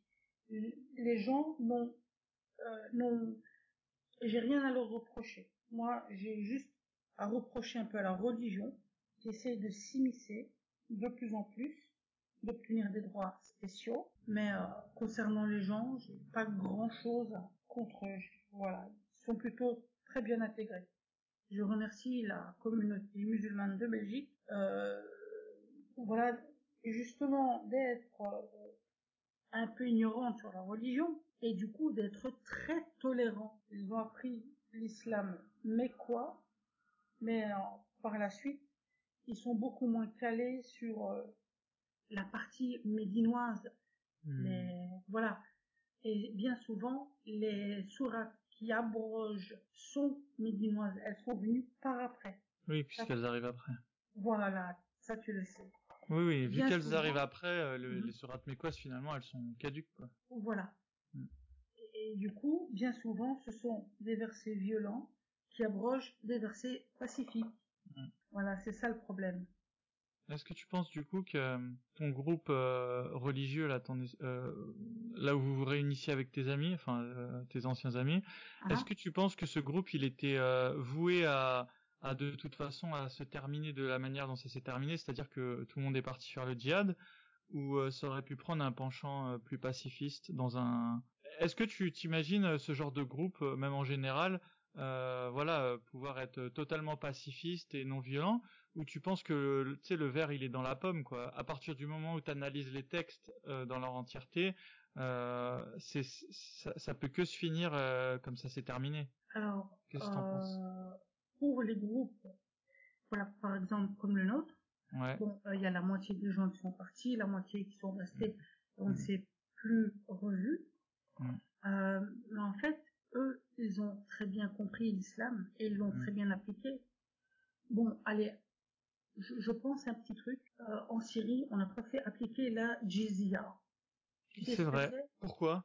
Euh, On n'avait pas d'émir. Alors, tout n'a pas été appliqué. Euh, on a puni pour l'adultère, on a puni pour le vol, on a puni pour l'alcool. Mais certaines choses, par exemple pour la jizya mm. et pour les dhimmi, il y a vraiment que Daesh qui l'ont fait correctement. Tu vois, hmm. bon, c'est bien. Euh, du coup, moi, je, euh, je, je, voudrais bien faire ce groupe de réflexion. Pourquoi? Pour essayer de raisonner les gens raisonnables. Les gens mmh. comme dans mon groupe, ou bien euh, où Babou s'empoisonne. Enfin, il était sûr de survivre, le mec. Tu vois ce que je veux dire? Mmh, mmh, Enfin voilà, des gens aussi aveuglément dans la religion, on ne peut pas les sauver. Donc, quand ils apprennent la religion, s'ils sont euh, persuadés que c'est vrai, s'ils comprennent bien la religion, ils vont faire partie des 5% de radicaux. Tu vois ce mm. que je veux dire? Mm. Chez les sunnites, chez les chiites, il y a environ 5% de radicaux. Euh, il y a plusieurs euh, études il mm. faut les retrouver, mais voilà. Bah, c'est énorme, 5%. Hein. Sur un milliard et demi d'habitants, euh, ça fait euh, euh, 50, 75 euh, millions de, de radicaux. Quoi. Euh, enfin, ce, qui, ce, qui, ce qui a l'air logique. Hein. Je veux dire, le Pakistan et l'Afghanistan, ça fait déjà 200 millions d'habitants. voilà, quoi. Et puis après, il n'y a pas que les radicaux. Hein. Tu sais, t'as as les radicaux, et puis après t'as sa femme, et puis après le radical. Enfin, tu vois ce que je veux dire C'est finalement celui qui porte l'épée, c'est que c'est que celui qui peut le faire, tu vois. Mais derrière, euh, qui dit que sa mère, euh, voilà, elle est pas aussi euh, tarée que, le fils. Ouais, bien sûr. Voilà, tu vois ce que je veux dire. Mm-hmm. Il faut pas oublier ça. Des, fois, on voit, on, voit juste, voilà, on dit oui avec, je sais pas, Daesh, ils étaient combien, 50 000 à peu près. Mais bon, derrière, t'as as la famille. 200 000, ouais, Environ 100 000, 100 000. Ah oui, ok, d'accord. Il y avait Mais tu vois, derrière les combattants, t'as les gens qui envoient de l'argent, t'as les gens qui, bah, qui peuvent pas combattre de toute manière, genre ils sont trop vieux ou trop jeunes. Enfin, je veux dire, euh, c'est que la partie émergée de l'iceberg. Hein. Moi, 100 000, je trouve ça déjà énorme. Hein. Euh, enfin voilà. Et puis t'as tous ceux aussi qui ont pas pu s'y rendre, tu vois. Ouais, bien donc, sûr. Euh, qui habitent sur sa petite île des Philippines. Euh, voilà, le chemin, il est peut-être long pour aller jusqu'en jusqu'en Syrie et en Irak, quoi. Mais sinon, l'intention, elle y est, quoi. Ouais. Enfin bref. Euh, bah merci en tout cas. Euh, Mehdi, est-ce que tu as des quelque chose à rajouter, quelque chose qu'on n'aurait pas abordé euh... euh ben, Juste, voilà, petite précision. Donc le groupe dans lequel j'étais n'aurait pas pris un penchant pacifique, ouais. vu que, en fait, ils ne sont pas méchants. Ils sont juste corrects envers l'islam. Tu vois ce que je veux dire? Mm. Si, comment dire, si on dit par exemple tuer les associateurs, donc ceux qui croient en plusieurs dieux, ou même les chrétiens qui associent à Dieu, euh, eh bien, c'est pas par cruauté ou par méchanceté qu'ils vont tuer. c'est par fanatisme. C'est pour, par fidélité envers Dieu, c'est ça le truc. Mm, mm, mm. Tu vois? Mais c'est exactement le même euh, raisonnement qu'avaient les nazis. Hein. Tu sais, euh, il y avait euh, les nazis ne, ne, haïssaient pas forcément les juifs. Pour eux, il fallait les tuer, mais c'était euh, voilà comme si toi tu devais tuer des moustiques ou ouais voilà, ah, tu vois on a pris le même exemple. Mais euh, voilà c'était euh... enfin évidemment qu'il y en avait il devait avoir une haine personnelle contre les juifs mais je veux dire euh, c'est le même raisonnement. C'est ils pensent qu'il y a un higher purpose. Enfin voilà il y a quelque chose qui les dépasse et euh, du, du coup voilà ils agissent euh, de la manière dont ils agissent. Mais oui comme tu dis je, je pense pas que les djihadistes ont euh, voilà oui si, si, le si le texte était différent ils feraient les choses d'une manière différente. Et vraiment ouais c'est des gens qui sont littéralistes comme on dit. Donc voilà ouais. mais malheureusement ils ont bien compris l'islam c'est ça le problème. Et on est tout à fait d'accord.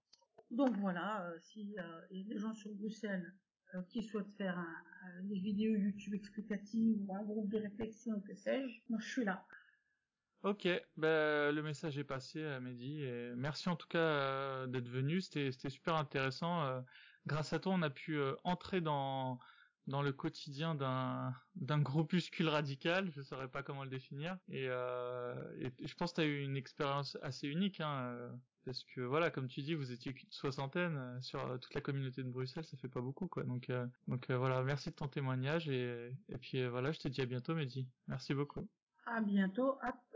attention, regarde, nous, on était une soixantaine. Ouais. Mais pour Daesh, euh, ils étaient peut-être 80, je sais pas. Ouais. Euh, Babou, ses copains, ils étaient pro-talibans. Euh, tu vois, ah, oui, oui, oui, je sais pas. Ils se réunissaient entre pro-talibans? Euh, Ils se connaissaient. D'accord. Nous, on connaissait que Babou, qui est venu chez nous. Ouais. Mais ses copains, lui, des Afghans, Déobandi, lui, il venait, il venait de l'école Déobandi. Euh, une, une secte de l'islam, quoi. D'accord. Après, je te passe le lien si tu veux. Ok. Donc, Bah, merci. je, euh, Ouais. je tu veux salue finir tout Vas-y. le monde. Ouais, je, voilà, je, je salue la communauté de Momo Aposta et je vous dis à bientôt. À bientôt, Mehdi. Et voilà pour ce podcast. Euh, voilà pour l'interview. Merci d'être allé jusqu'au bout. Euh, en- encore une fois, c'était assez long. Euh, Mehdi, il a eu vraiment une histoire. Il a vraiment rencontré des, sacrés cas sociaux. Euh, euh, franchement, l'histoire du, musulman qui teste la véracité du hadith sur les dates et qui boit de l'eau de javel pour voir si vraiment ces dates-là vont le protéger de l'empoisonnement, ça c'était vraiment collector. Je pense que ce musulman, il a une place au Darwin Awards, donc malheureusement, euh, enfin voilà, j'en rigole, mais c'est vrai qu'il est mort et, que sa famille, euh, je sais même pas si sa famille, elle se rend compte vraiment de, ce qui s'est passé, quoi. Je pense qu'ils doivent, ils, doivent en être encore à, blâmer le, vendeur de dates. Enfin voilà. Euh, bon, ben je vous dis à très bientôt et merci d'avoir écouté ce podcast. N'hésitez pas à venir me contacter, je le dis à tous les podcasts, sur apostaislam.gmail.com. Je vous dis à très bientôt.